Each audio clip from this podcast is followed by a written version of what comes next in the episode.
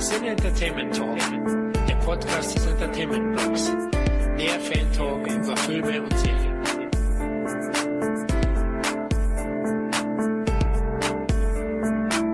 Hallo und herzlich willkommen zu einer neuen Ausgabe des Sin Entertainment Talks. Heute setzen wir in gleicher Formation wie beim ersten Teil unseren Wes Craven Podcast fort. Nachdem wir zuletzt Craven, die Anfänge Cravens bis in die späten 80er besprochen haben, thematisieren wir heute in Teil 2 die Filme der 90er Jahre bis zu seinem letzten Werk Scream 4. So schaffte der Genregott mit der Scream-Reihe ein fulminantes Comeback. Aber jetzt stelle ich erstmal das mutige Team wieder vor, das trotz Albträume durch die Aufnahmen des ersten Teils wieder dabei ist. Da ist einerseits mal wieder unser mittlerweile festes Teammitglied Dominik. Hallo Dominik. Hallo. Hat dir die Aufnahme zu Teil 1 schlaflose Nächte bereitet? Höchstens in der Form, als dass ich dauernd darüber nachgedacht habe, welche Brüste nun besser aussehen, die von Heather Langenkamp oder von Jamie Lee Curtis. Die Frage ist mir eine Weile nachgegangen, aber das auch nur, weil ich mich mehr auf den unterhaltsamen Aspekt dieses Podcasts konzentriere. Das heißt, du hattest süße Träume. Definitiv. Aber die schönste hat meine Freundin, Schatz, falls du zuhörst. Winke, winke. winke, winke. Ähm, ja, aber abgesehen davon gut geschlafen und damit auch gestellt für die zweite Runde. Ja, andererseits ist natürlich wieder mein Partner der ersten Stunde, Kevin, dabei. Hallo Kevin. Hallo Florian, hallo Dominik. Auf welchen Film freust du dich denn diesmal besonders? Äh, ganz klar, Vampire in Brooklyn. Oh, einer der gruseligsten Werke. Einer der gruseligsten Werke, aber nicht, weil er so gruselig ist, sondern weil er so gruselig schlecht ist. Oh. der Film ist scheiße! Ist er wirklich so schlecht? Das muss man sagen. Der Film, der ist... Ach nee, das sparen wir Spoiler. Oh, ganz ruhig. Kevin, Valium bitte. Ich bin schon wieder fertig jetzt. Oh Mann. Ja, der dritte Craven-Fan bin ich mal wieder, der Florian. Bevor ich's vergesse, muss vorab wieder erwähnt werden, wie bei Teil 1, dass wir ausschließlich über die nicht indizierten Filmfassungen sprechen, also den FSK 16, FSK 18 Versionen, die eben in einigen Fällen geschnitten wurden. Gut, dann lasst uns keine Zeit verschwenden und gleich mal loslegen. Wir sind ja in den 90er Jahren. Nach Schocker folgte 91 der mittlerweile in Vergessenheit geratene, Achtung Wortspiel, Haus der Vergessenen. Welch passender deutscher Titel wie seht ihr insgesamt die zweite Karrierehälfte von Craven? Hat er qualitativ zugelegt, eurer Meinung nach? Zugelegt ist schwierig zu sagen. Also er hat natürlich ein fulminantes und wahrscheinlich von vielen gar nicht mehr erwartetes Comeback hingelegt, auch wenn ein Comeback zu weit gegriffen ist, weil wirklich weg war er ja nie. Aber er hat nochmal ein ganz neues Level erreicht ob das jetzt eine qualitative Steigerung war. Auch sein Frühwerk war ja geprägt von beunruhigenden, teilweise beängstigenden und auch manchmal sehr, sehr kreativen Filmen. Er hat ein paar Flops gehabt, manche verdient, manche vielleicht weniger verdient. In der zweiten Hälfte ging es ihm sicherlich besser. Und er hatte auch diesen Ruf eines meisterlichen Regisseurs schon und war nicht nur der Horror-Heini. Aber die wirklich großen Highlights, für die man ihn auch heute noch kennt und liebt, die kamen ja mit Ausnahme von Nightmare on Elm Street erst noch. Und ich denke, das wird auch im Rückblick auf sein Schaffen immer so das bestimmende Element bleiben. Ähm, mal abgesehen davon, dass er halt Freddy ersonnen hat und sicherlich Last House on the Left noch dreimal remaked wird in den nächsten Jahren. Aber natürlich wird Scream immer mit dem Namen Craven verbunden bleiben. Daran wird auch die MTV-Serie nichts ändern. Hoffe ich. Wie findest du, Kevin? Zweite Karrierehälfte zur ersten? Ja, ist ja wie bei allen Leuten äh, so, die irgendwie einen Job ausüben. Ohne Sockel, ohne Grundbasis kannst du dich auch nicht verbessern oder kannst du dich nicht weiterentwickeln. Und letzten Endes ist seine erste Karrierehälfte äh, ja prägend für ihn und verantwortlich dafür, was er in seiner zweiten äh, Karrierehälfte geschafft hat. Und das war eben halt Scream und so weiter. Aber ich denke mal, ohne Nightmare, ohne seine ersten Filme, die ja auch irgendwo prägend waren für das Genre, hätte er sich ja nicht so weit entwickelt, um dann eben halt noch wirklich einige Highlights in seinem Karriereherbst noch abzuliefern.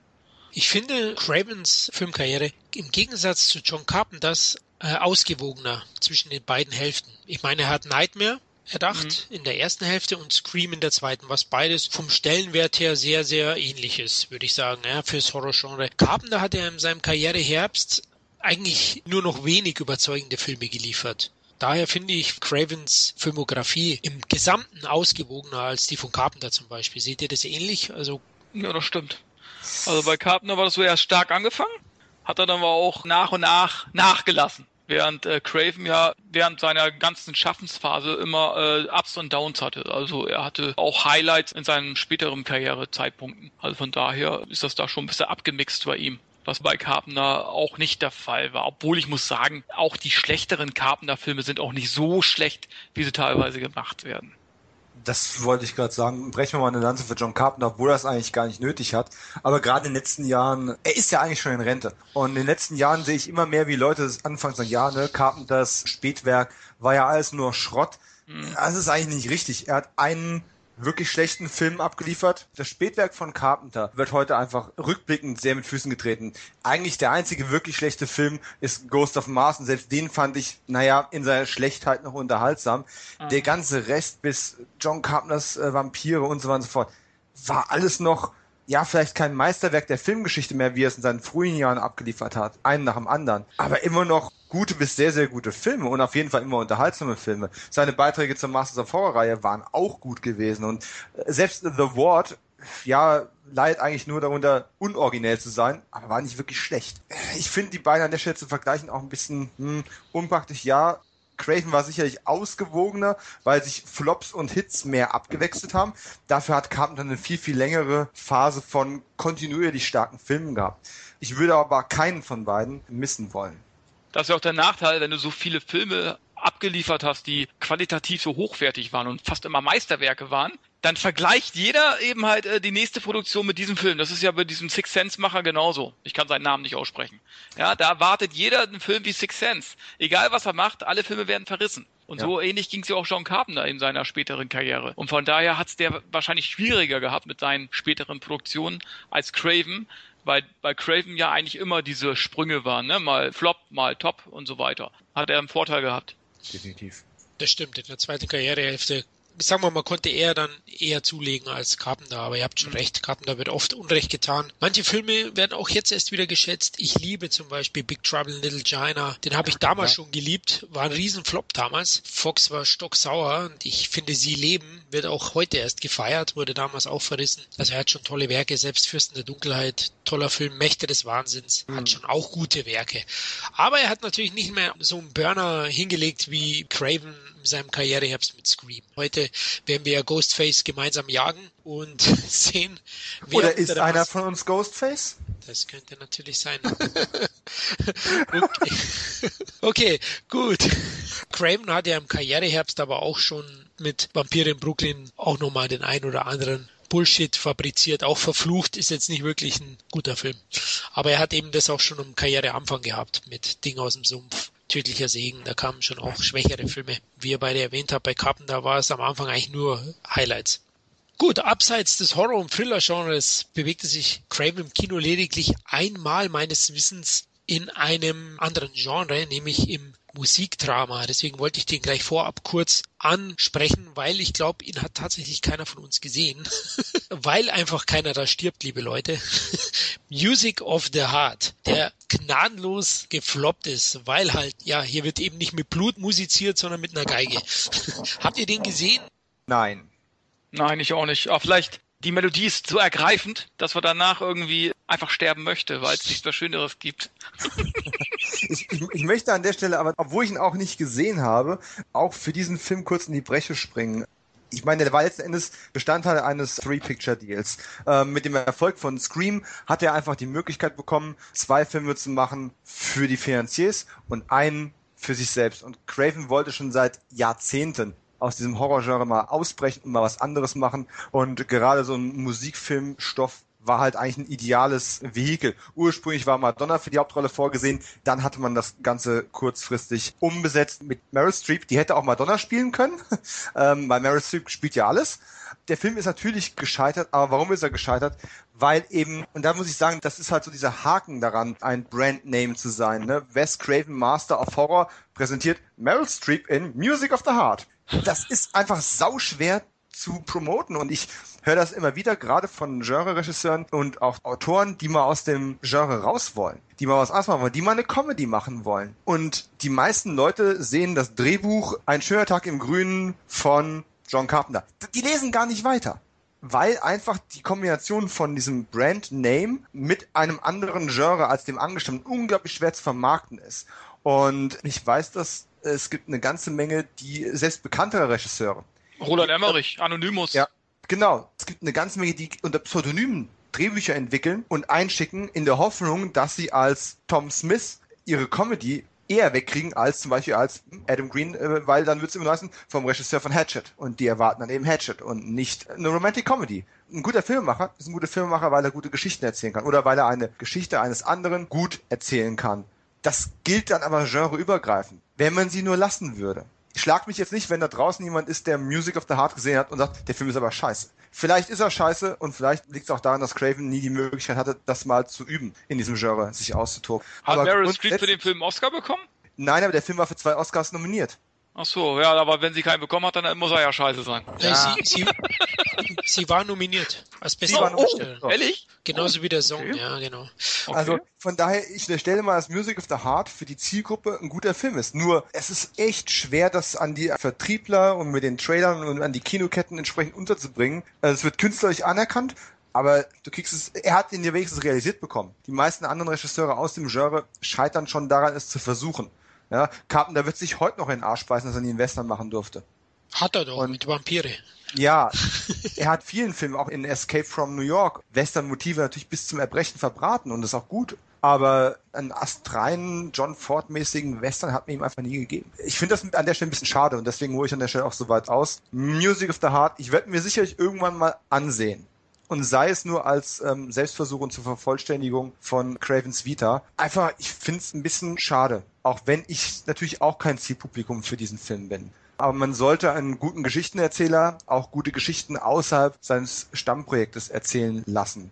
Das sollte eigentlich möglich sein gebe ich dir recht. Also man sollte da nicht so voreingenommen sein und sich darauf einlassen. Ich habe ihn leider auch nicht gesehen er kommt ja jetzt nicht so schlecht wirklich weg. Er war halt nur ein Riesenflop. Ne? 27 Millionen Dollar gekostet. Klar, mit der Scream-Reihe haben die Weinsteins wahrscheinlich dann schon ihr Geld gemacht, weil ich glaube, letztlich hat er so um die 14 Millionen eingespielt, Music mhm. of the Heart. Also war finanziell der erwartete Misserfolg, leider. Ja, man hat es wahrscheinlich auch erwartet. Deswegen der drei Filmestil, den bekommst du nur finanziert, wenn du uns zwei Scream-Teile bescherst, die richtig mhm. Asche machen. Und die haben ja wahnsinnig viel Geld gemacht. Aber lass uns zurück in die Zeitmaschine steigen und in die 90er zurückfahren. Wir sind jetzt mal ausnahmsweise mal ausgebrochen, wollten den Film ganz kurz schon vorab ansprechen, weil wir ihn eben alle drei nicht gesehen haben und ihn euch leider nicht weiter näher bringen können.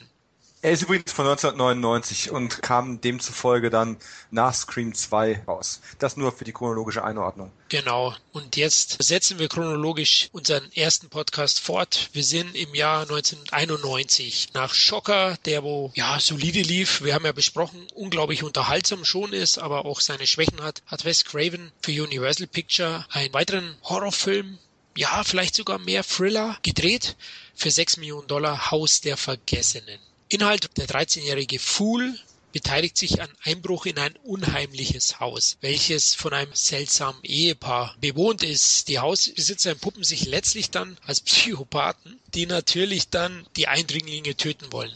Ja, kurze Frage, habt ihr ihn gesehen? Nein. Nein. Okay, ich merke schon, hier sind echte Graven-Fans. Liegt vor allem daran, dass auch dieser Film nicht so verfügbar ist wie die anderen. Das stimmt, der ist schwer zu bekommen. Es gibt ein Mediabook, aber eben limitiertes. Ich weiß auch nicht, ob es noch verfügbar ist. Der ist schon schwieriger zu bekommen. Da hast du recht, ja. Und im Fernsehen läuft er, glaube ich, auch nicht so oft. Da mit äh, Music of the Heart wahrscheinlich mehr Erfolg, den im Fernsehen mal abzugreifen. Vermutlich, ja. Der, der läuft im Nachmittagsprogramm, ja.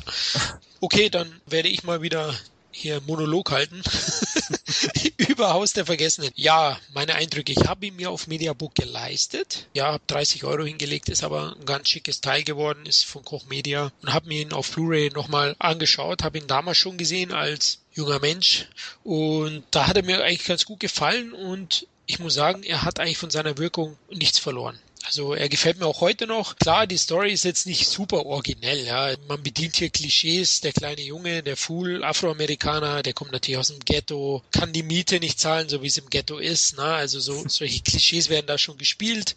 Aber der Plot im Haus ist unglaublich gut und das verrückte Ehepaar ist grandios gespielt. Einerseits von Everett McGill, dem Twin Peaks Star von damals, also war er in den 90ern ein gern gesehener Gast als Psychopath und spielt hier eben diesen auch und gemeinsam mit seiner Frau jagt er durch das Haus die armen Opfer sozusagen. Genau. Und der an sich, der Film nimmt sich nicht wirklich ernst, finde ich auch einen positiven Punkt.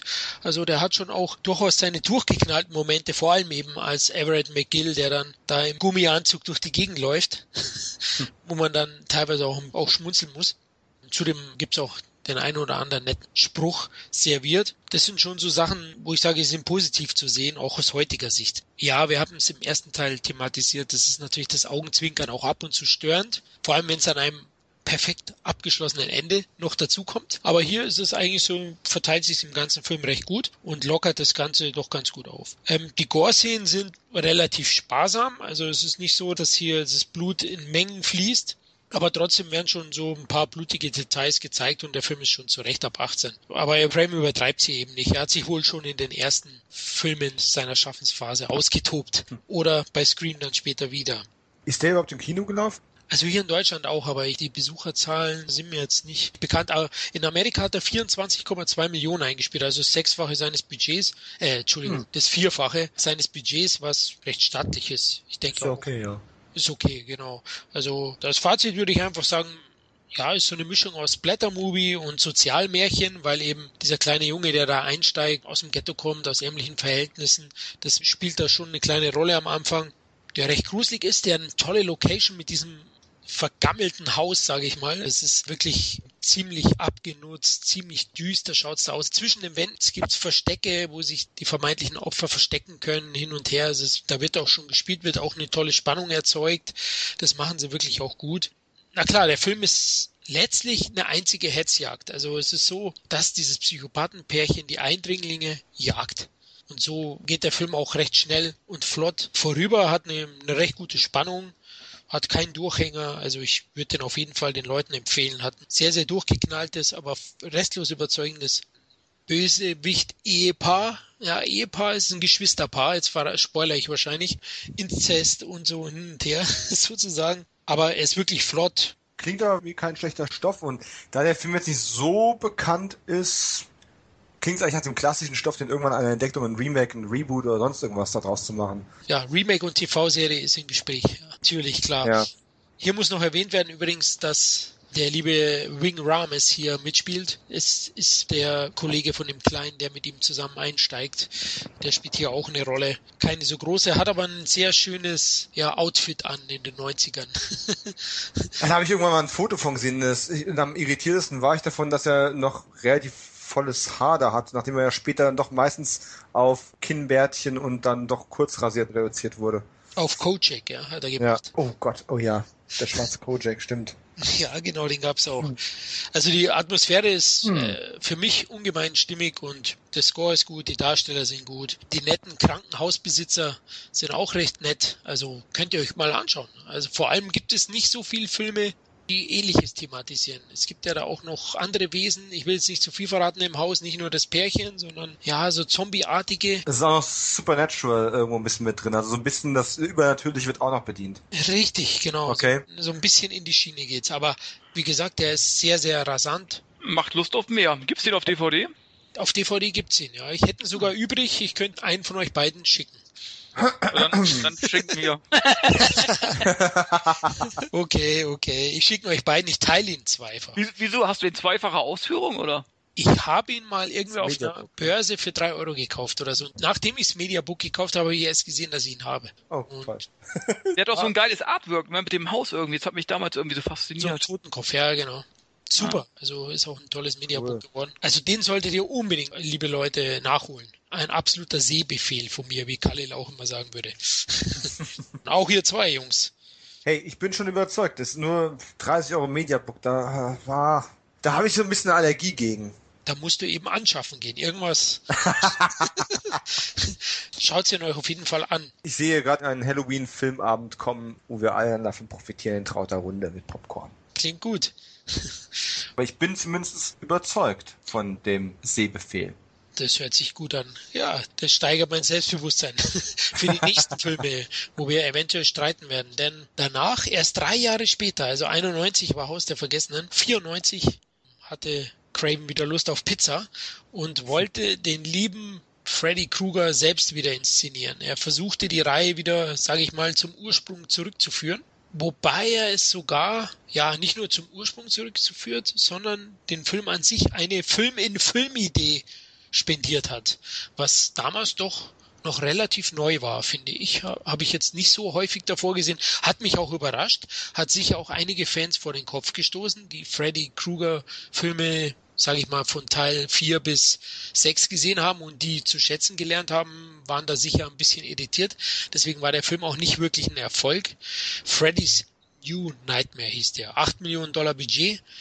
Dom, du bist ja ein großer Verfechter dieses siebten Teils bin ich definitiv. Er hat im Prinzip auch schon viel vorweggenommen, was heutzutage sehr in Mode gekommen ist. Dieses ganze über Filmen reden, dieses selbstreferenzielle, was natürlich durch ähm, Scream dann später noch äh, in ganz andere Dimensionen getrieben worden ist, ist damals ja noch in den Kinderschuhen gewesen. Ähm, ich will nicht ausschließen, dass es vereinzelt nicht vorher schon mal irgendwo gegeben hat, aber das ist so der erste Horrorfilm, der es im größeren Stile im Kino auch wirklich zelebriert hat und der dann darüber hinausgegangen ist und jetzt nicht nur wie in zum Beispiel dem Actionfilm FX einfach künstliche Protagonisten hat. Nein, Wes Craven spielt Wes Craven. Robert England spielt Robert England, der Freddy Krüger spielt und auch Freddy Krüger im Echt ist. Das ist sich selbstbewusst. Das hat man in der Form wirklich noch nicht zu sehen bekommen und muss auch, wenn man es damals erst gesehen hat, sehr verstörend gewirkt haben. Aber es ist mit Sicherheit auch nichts, was man einfach so als ja, 0815 Slasher-Horrorfilm irgendwie vermarkten kann. Und deswegen wundert es mich auch nicht, dass der so schlecht abgeschnitten hat. Es war etwas Neues. Was Neues schneidet erstmal schlecht ab. Oder ist ein Überraschungserfolg, was viel seltener vorkommt. Zumal, ich finde, Freddy's New Nightmare ist ja eigentlich der völlig falsche Term. Wes Cravens New Nightmare ist eigentlich ja, ist ja das, was dahinter steht. Ne? Wes Craven war ausgepowert. Wes Craven hatte, die letzten paar Filme sind so lala gelaufen. Das Haus der Vergessenen ja jetzt auch nicht der Überreißer. Er hat Fernsehepisoden ähm, geschrieben und inszeniert oder auch diese Anthologiereihe äh, Nightmare Café. Aber er hing in so einer Tretmühle fest. Wo ist der neue Impuls? Und wo ist der neue Impuls für die Nightmare-Reihe? Ich meine, auch Freddy hatte sich mit seinen bis dato sechs Teilen ziemlich totgelaufen. Und was wollte man da noch bringen? Er ist ja zu einer Karikatur von sich selbst geworden. Und dann hat Wes Craven einen Albtraum und dann kommt er auf diese Idee der Metaebene und kann auch alle dafür wieder zurückbringen. Das ist einfach ein Film, der so eckig ist, dass er schon wieder rund ist. Der einzige andere Film, der in dieser Epoche gedreht und ins Kino gebracht worden ist, der auch schon dieses Wir sind uns unserer selbst bewusst oder wir reden über Filme oder ist eigentlich Mallrats von äh, Kevin Smith, der, wenn ich mich recht erinnere, 95 rauskam Richtig. von Universal und auch grandios gefloppt ist. Und die Produzenten waren so überzeugt davon, hey, du hast halt nur Typen, die über Filme, Comic-Charaktere und Comic-Hefte reden. Wir haben Stan Lee mit im Film drin, lange bevor es irgendein Mensch interessiert hat und bevor irgendeiner wusste, wer Stan Lee ist, außerhalb von Comic-Stammlesern. Und auch der Film, wie gesagt, komplett baden gegangen, noch viel katastrophaler als Freddy. Heute haben diese Filme ein Sammlerpublikum, die haben ein Liebhaberpublikum und man erkennt die Qualitäten da drin, aber es war wahrscheinlich einfach der Zeit voraus. Vermutlich, ja. Wie fandest Kevin du den? Hast du ihn gesehen? Absolut. Wie du es gerade gesagt hast, er war seiner Zeit weit voraus. Das Publikum war noch nicht so weit. Ich glaube, bei Halloween haben sie es dann irgendwann auch probiert, sowas ähnliches äh, zu machen. Ne? Da war da auch dieser Reality-TV-Faktor drin. Mhm. War das, war das im achten Teil? Ich weiß es gar nicht mehr genau. Resurrection. Mhm. Da haben sie es ja auch irgendwie so ähnlich aufgezogen. Da lief es besser wenn ich mich noch recht erinnere. Ja, das war aber schon ein paar Jahre später. Eben. Ich weiß noch eben. nicht mehr genau wann, aber deutlich Ende später. 90 oder sowas, ne? Ja, so, ja. und wie gesagt, also ich fand die Idee super. Ich fand den Film auch sehr hochglanzmäßig. Weiß ich auch nicht. Also hat sich unterschieden von den äh, 80er Beiträgen irgendwie. Und er war eben auch wieder ernst. Er ist auch wieder äh, auf der ernsten Schiene gefahren im Gegensatz zu den letzten Produktionen. Das hat mhm. mir richtig gut gefallen. Also Freddy war auch wirklich böse, kommt aber auch nicht oft vor. Was hat er für eine Screamtime? Paar Minuten eigentlich, wenn man es Mhm. mal hochrechnet. Also oft ist er ja nicht zu sehen. Glaubst du, das ist das, was die Fans natürlich auch Vielleicht, vielleicht, aber letzten Endes hat es war eben halt eine andere Idee. Es war eben halt mal was anderes, nicht immer dasselbe, nicht der Einheitsbrei, den man so sonst so gewohnt war. Und letzten Endes, ich meine, wir hatten letztes Mal ja das, das Terminator-Thema, ja, wo wir immer gesagt haben, die machen nichts Neues, die Story von Teil 2 kauen die immer wieder durch irgendwo, ne? Jetzt haben sie es mal anders gemacht bei Freddy und das wurde auch nicht belohnt. Ja. Aber mit dem hüpfenden Freddy im sechsten Teil, wie das da geendet hat, hätten sie da weitermachen müssen. Wäre das besser gewesen, hätte vielleicht ein etwas höheres Einspiel gebracht, aber es wäre auch nicht mehr der Mega-Erfolg gewesen. Also irgendwie mussten sie irgendwas ändern. Und gut, äh, letzten Endes hat es nicht gefruchtet, aber der Versuch äh, ist allen Ehren wert. Und ich finde, Freddy's New Nightmare ist der zweitbeste Film der Reihe. Definitiv, ja. Für mich äh, der drittbeste. Ich finde, ja, ich kann Nightmare 3 sehr viel abgewinnen, Mhm. aber damals hat mich der Look, der veränderte Look von Freddy, die neue Kralle und so, doch mich das ein bisschen gestört. Vielleicht war ich auch nicht offen genug dann, habe ihn auch zu jung gesehen. Ich war damals vielleicht 19, 20. Da hatte ich nur nicht genug Distanz dazu, hatte die anderen Teile erst zuvor gesehen, finde ihn aber auch jetzt im Nachhinein betrachtet einer absolut der stärksten Teile. Und für mich muss man von der Nightmare-Reihe wirklich gesehen haben. Ihr habt ja schon im ersten Podcast gesagt, also anschauen kann man die alle, aber wirklich gesehen haben muss man für mich eins, drei und sieben. Das Ja. sind so die Highlights, die man gesehen haben muss. Er ist halt wieder auch gruseliger geworden. Das hat mir gut gefallen. Man hat auch wieder so, ja, mulmiges Gefühl gehabt. Wann taucht er auf? Mhm. Das war ja nicht mehr so. Beim anderen war es wie so ein Popstar, der dann immer ständig auf der Bühne herumtanzt, also einen nach dem anderen abmurkst und so.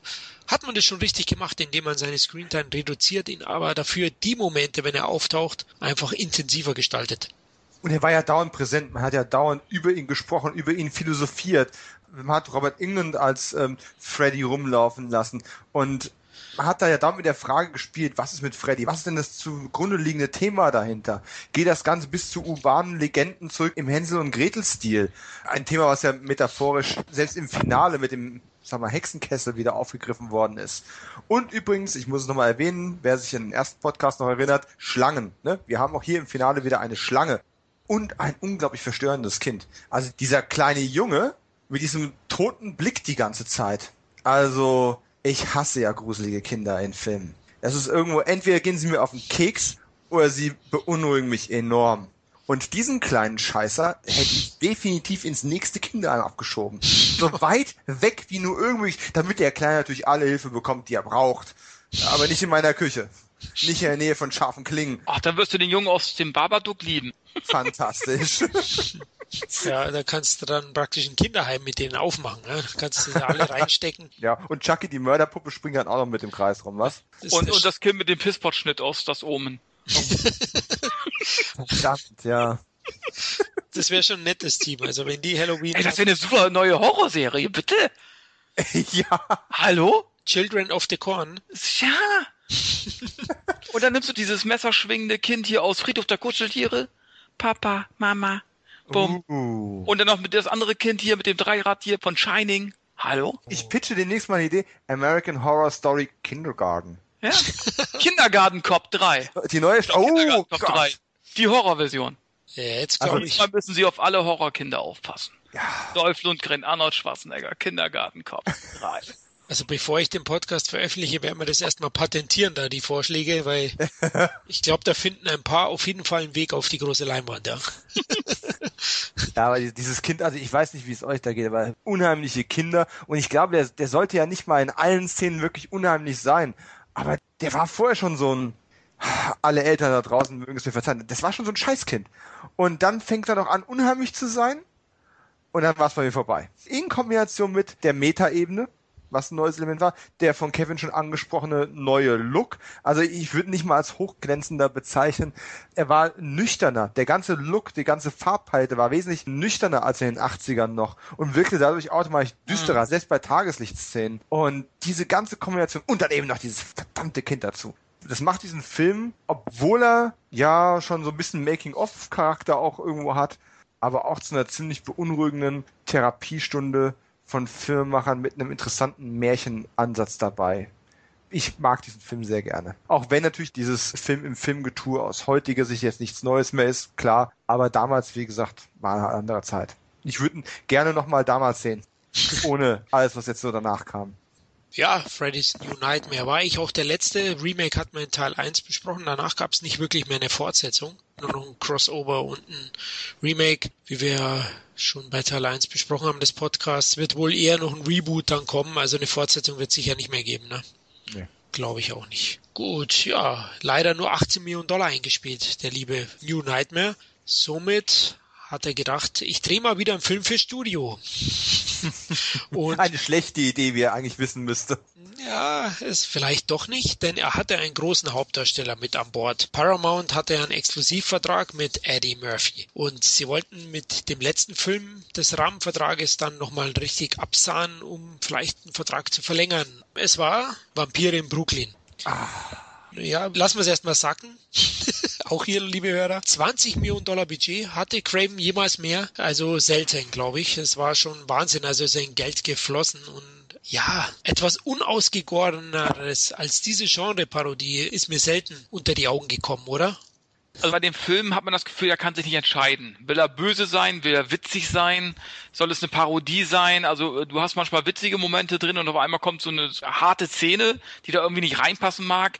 Eddie Murphy nämlich zum keinem Zeitpunkt irgendwie diesen, ja, was ist er denn da? Priester oder, oder Prediger? Spielt, oder spielt er sogar mehrere Rollen? Ich glaube, er spielt sogar mehrere Rollen, ne? Ja, drei. Blackula spielt er praktisch. ja, genau, den natürlich den, den Vampiren, Oh äh, aber dann spielt glaube ich auch noch wie ein Prediger oder was ich. Also passt überhaupt nicht. Totale Fehlbesetzung. Also Eddie Murphy, absolute Fehlbesetzung für den Film. Das Setting ist gar nicht schlecht. Das ist schön düster. Das ist irgendwie keine Ahnung Harlem oder sowas. Ist gar nicht schlecht, ne, technisch gesehen. Aber der ganze Film passt einfach nicht zusammen. Das ist einfach absolut, ja, unausgegoren. Das ist, ich weiß es nicht. Also Eddie Murphy hat ja in einem Interview gesagt, ausschlaggebend war die Perücke. Die Leute mögen ihn nicht mit langen Haaren und darum ist der Film gefloppt. Ja gut, okay. Wenn das natürlich, äh, ist natürlich eine gute Ausrede, aber ich glaube, da steckt noch ein bisschen mehr dahinter. Glaube ich auch. Also ich muss dir leider in allen Punkten recht geben. Der Film ist ein unausgegorener Murks. Auch da weiß ich nicht. Ich finde, der Beginn ist noch einigermaßen stimmig. Ja, Es Mhm. gibt so die ersten 15 Minuten, aber dann driftet der Film in einen Murks ab mit Humoreinlagen, die nicht so recht zur restlichen Stimmung passen mögen. Dann Eddie Murphy gebe ich dir auch vollkommen recht. Für mich unfreiwillig komisch teilweise. Ich glaube nicht, dass das beabsichtigt war. Überzeugt überhaupt nicht. War auch so ein Zeitpunkt, wo ich überlegt habe, ist Eddie Murphy doch nur ein Comedian und kein Schauspieler? Mhm. War so ein Punkt, wo ich gesagt habe, er hat später zumindest mit Dreamgirls bewiesen, dass er schon ein bisschen mehr kann, aber also damals habe ich wirklich gezweifelt, habe ich gesagt, hau ab. Danach hat er ja verrückte Professor gespielt, äh, der ihm dann wieder richtig Kohle gebracht hat. Also Schauspielern ist nicht seine Stärke. Es tut fast weh, dass da Craven draufsteht. Also ich konnte es gar nicht glauben. Ich habe gedacht, Vampirfilm. Craven hatte ja noch keinen wirklichen Vampirfilm abgeliefert. Er hat ja viele Genre durch, aber ich glaube im, im Vorhinein war das schon ein bisschen merkwürdig. Eddie Murphy als knallharter Vampir. da gibt's sicher andere Rollen, oder Dom? Ah, natürlich. Aber das Problem ist an der Stelle nicht mal unbedingt der Fluch, dass er mit Beverly Hills Cop assoziiert wird und mit seinen anderen humorigen Ausflügen, die er vorher hatte. Ich meine, er war ja damals ein Superstar, ein absoluter Superstar. Und Wes Craven, der Horrorregisseur. Und dann packst du die beiden zusammen in einen Paramount Pictures Film für 20 Millionen. Also erstmal Vampirfilme für 20 Millionen, das ist schon ein Grundsatzproblem. Macht den günstiger. Ich möchte aber nicht wissen, wie viel davon an Eddie Murphy direkt gegangen ist. Und jetzt kam der raus, wann 95? Direkt davor hat er Beverly Hills Cop 3 abgeliefert. Für mich der mit Abstand schlechteste Beverly Hills Cop Film. Also mit, mit wirklich mit viel Abstand. Der Abstand ist so groß, Teil 2 und 3 können sich nicht mal mehr sehen, weil die Erdkrümmung ihnen einfach die Sicht verdeckt. Eddie Murphy hatte hier die Möglichkeit, mal was ganz anderes zu machen. Er hätte hier eine düstere Rolle in einem düsteren Film spielen können, der meinetwegen auch das eine oder andere Augenzwinkern mit drin hat. Oder man hätte von vornherein eine Comedy-Sache draus machen können. Aber Kevin hat es, glaube ich, schon angesprochen vorhin. Es ist einfach vollkommen unausgegorene Geschichte. Das ist nichts Halbes und nichts Ganzes. Jeder Film, der so viele Autoren kreditiert hat, offiziell meine ich, Ghostwriter und sowas gar nicht mitgerechnet, hat schon ein Grundsatzproblem. Eddie Murphy wollte was anderes als Wes Craven, Paramount wollte was anderes als Eddie Murphy und an der verdammten Perücke lag es definitiv nicht, obwohl die scheiße war. Die Perücke hätten sie Angela Bassett geben sollen, hätte ihr besser gestanden wahrscheinlich. Dieser Film ist eigentlich, ich wünschte, ich könnte jetzt irgendwas Schönes über ihn sagen. Nee, außer Spesen nichts gewesen. Ja, der Film ist auch richtig unspannend. Also der hat so viel Durchhänger. Also ich war wirklich enttäuscht. Also Null Drive hat der für mich dann eben sein Gehilfe, ich weiß jetzt nicht mehr den Namen, er hatte ja wie jeder Vampir seinen Gehilfen. Der hat noch so ein paar Jokes gehabt, aber auch die waren vogelwild. Also die, die haben einfach nicht reingepasst. Und äh, bei Eddie Murphy, ich kann es nicht glauben. Davor macht der Beverly Hills Cop 3, wie du angesprochen hast. Mit Abstand der schlechteste Teil. Auch wenn mir die Werkstattszene gefällt am Anfang. Ja.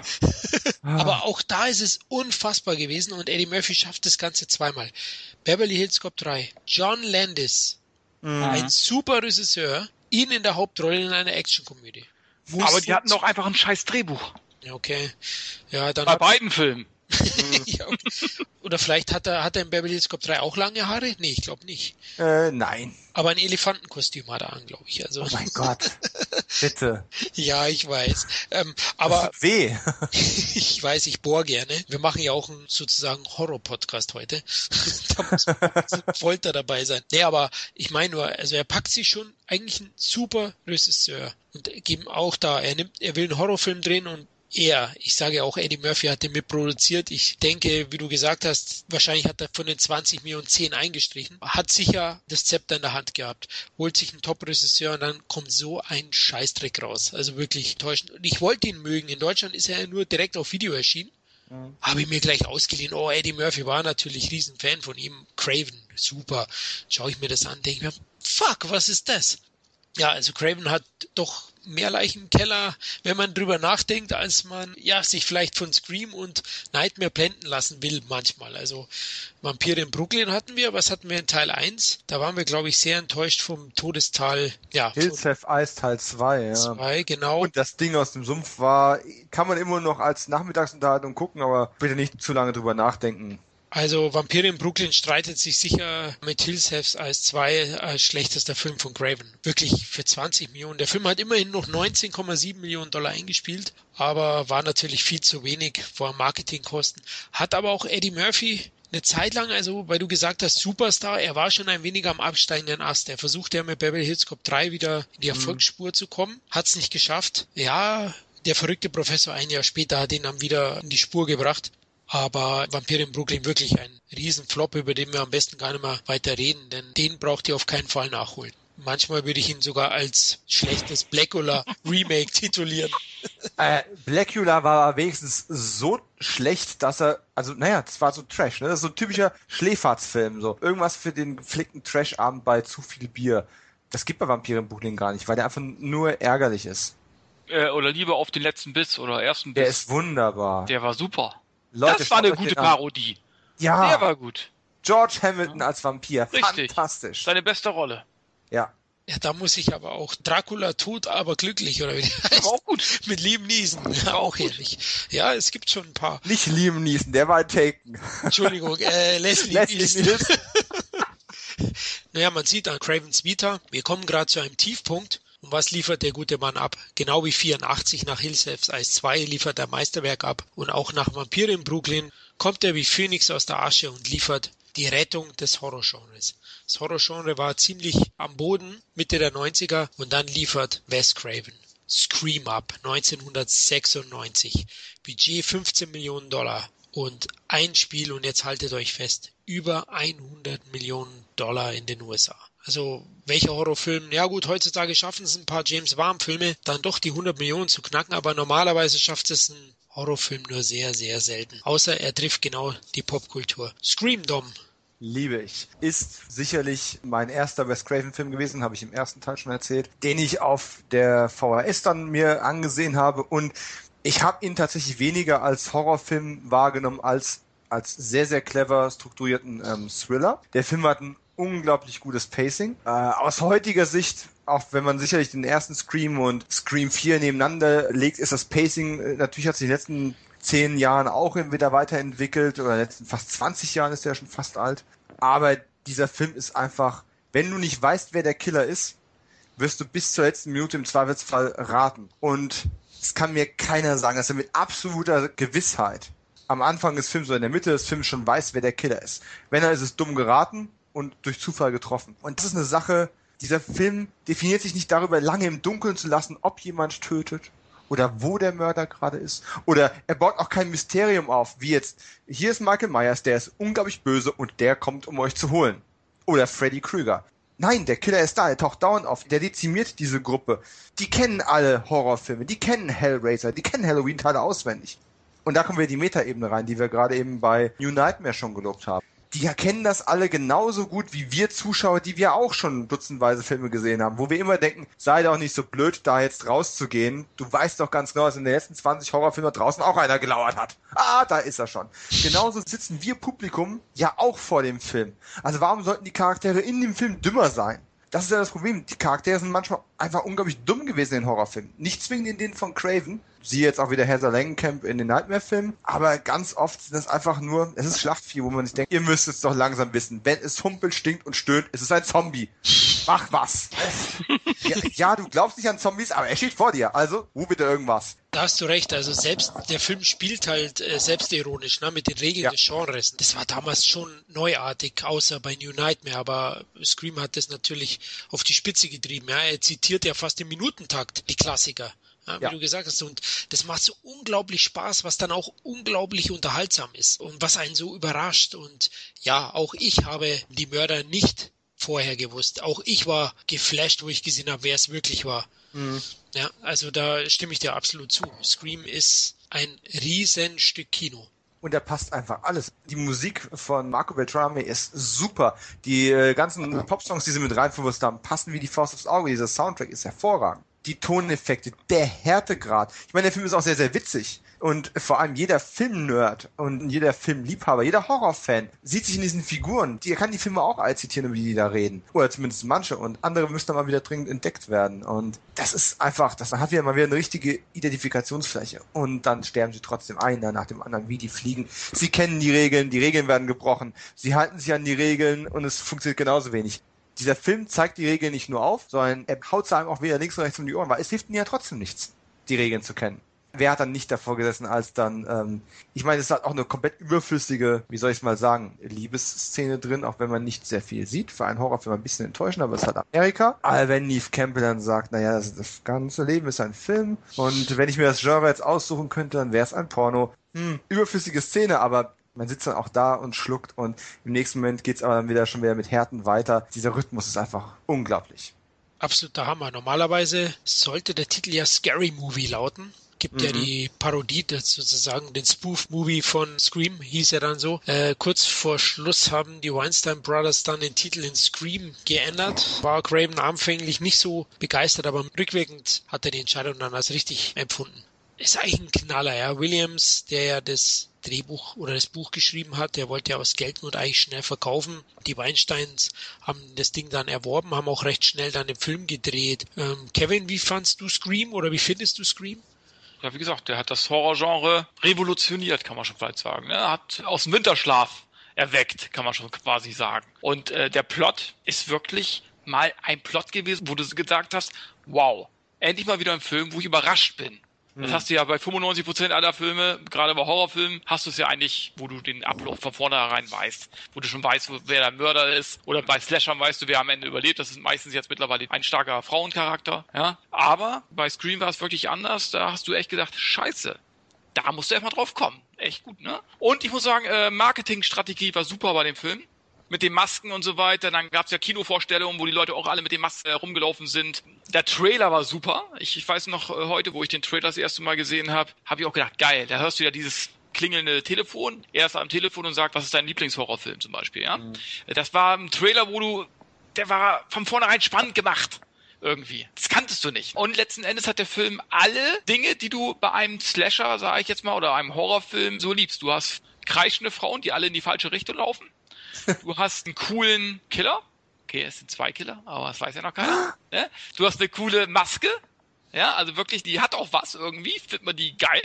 Mhm. Und irgendwie hat der Film alles, was ein Slasher haben muss letzten Endes, ja. Und du hast auch einen guten Plot dazu. Du hast einen geilen Score, du hast gute Schauspieler und der Film geht eben halt tiefer, ne? Der ist eben halt auch so eine kleine Rundfahrt durch alle Horrorfilme irgendwie, ne? Also zitiert da sämtliche Horrorfilme. Also perfekt. Also da ist Wes Craven wirklich ein Top-Film gelungen in Zusammenarbeit mit Williamson. Muss man schon sagen. Das gab es zu der Zeit nicht. Also das Horrorgenre ist so äh, eingeschlafen. Irgendwie schläft es ja immer wieder mal ein bis dann irgendeiner mal wieder sich hervortut und mal wieder einen guten Genrebeitrag abliefert, wie jetzt äh, James Wang zum Beispiel. Hat das Horrorgenre auch nicht neu äh, definiert, aber er hat es wieder aufgefrischt. Und das äh, Craven auf jeden Fall gelungen, mehr als das sogar. Also hat wirklich auch neue Punkte gesetzt, paar innovative Dinge mal wieder äh, reingesetzt, wie er es ja schon bei Freddy gemacht hat. Und äh, ja, letzten Endes ist es eine gute Reihe. Auch der dritte Teil, den viele so verschmähen, ist kein schlechter Film. Und wie gesagt, toller Film, gutes Marketing, gute Musik. Neun von zehn ich würde sogar fast sagen 10 von 10. Also ich wüsste jetzt nicht, wofür ich Punktabzug geben Ja, also müsste. eigentlich im Vergleich mit anderen Filmen dieses Genres eigentlich eine 10 von 10, da hast du schon recht. Aber ich meine, gut, man kann immer ein bisschen Luft lassen, aber ich, ich wüsste jetzt nicht, was der Film hätte besser machen können an der Stelle. ich meine, das waren ja alles damals keine großen Stars. Dieser Cast ist aber 1A. Mhm. 1A plus mit Sternchen. Exzellent bis in die Nebenrollen rein und du kanntest quasi gar keinen davon. Ja, natürlich haben die alle schon mal gearbeitet. Vielleicht hast du Party of Five gesehen und kannst Steve Campbell daher, aber äh, und du verdächtigst ja auch irgendwie jeden. Jeden, ja. Ne? Du hast ja nicht so diesen Standardbösewicht, der in anderen ja. Filmen immer mitspielt, wo du sagst, naja, der wird es wahrscheinlich sein, der hat ja schon drei, drei anderen Filmen den Bösewicht gespielt. Nein, genau. du hast unverbrauchte Gesichter, Ja. Markante Gesichter aber und gute Schauspieler und irgendwie verdächtest du jeden. Selbst den Deputy hier, wie heißt er? Ähm, Ja, Dewey. Na, selbst den verdächtigst du ja letzten Endes. Ne? Letzten Endes war der es ja in, in, in Scary Movie. Eine super Parodie. Ja, also Ja, der, der erste ging noch, die späteren waren alle. oh, fand ich super den ersten. Gott, war, ja, aber die späteren waren echt. Ja, der erste ist gut, hat aber auch so ein paar Fremdschäm-Jokes, aber es Ja. haben diese Filme alle. Ganz kurz, weil ihr sagt, unbekannt. Naja, eine Schauspielerin war ja weniger unbekannt, die auch im Trailer ja im Einsatz Gut, hatte. auf die Überleitung wäre ich noch gekommen, aber natürlich. Aber auch das ist ja clever. Die eine, die man kennt, die du im Trailer schon drin hast, Die geht wovon du, genau. Das ist aber keine neue Erfindung, das kennen wir vom Psycho schon. aber das ist nicht clever, Dom, weil es war aus der Not geboren. Drew Barrymore sollte die Hauptrolle spielen, hat aber drei Wochen vor Drehbeginn abgesagt. Okay. Ja, war so und da musste man Neve Campbell, kurzerhand hat man die aus, aus dem Hut gezogen, weil sie Party of Five hatte. Also ursprünglich sollte Drew Barrymore die Hauptrolle spielen. Aber dann war es guter Nebeneffekt. Ja, sie hat sich bereit erklärt, man hat die Szene dann auch zuerst gedreht. Ja klar, es war perfekt ausgespielt und jetzt im Nachhinein sage ich auch ein Riesenzug. Übrigens dachte ich immer, Johnny Depp hat da mitgespielt. Denn Skeet Ulrich sieht ihn ja wahnsinnig ähnlich, wenn man ehrlich ist, ne? Also, er hat eine ähnliche Energie. Also, ob die jetzt nicht jetzt wirklich so ähnlich sind, aber sie haben eine ähnliche Art zu spielen wie der junge Johnny Depp. Und ich fand ihn aber auch so gut in diesem Film. Und ich finde es extrem schade, dass der jetzt nicht irgendwie eine größere Karriere danach gemacht hat. naja, Ja. also mir hat's gereicht. Ich bin riesen Jericho-Fan. Da hat er mitgespielt. Jericho war super. Ich bin auch ein großer Fan von Jericho. Aber wie viele Leute kennen noch Jericho?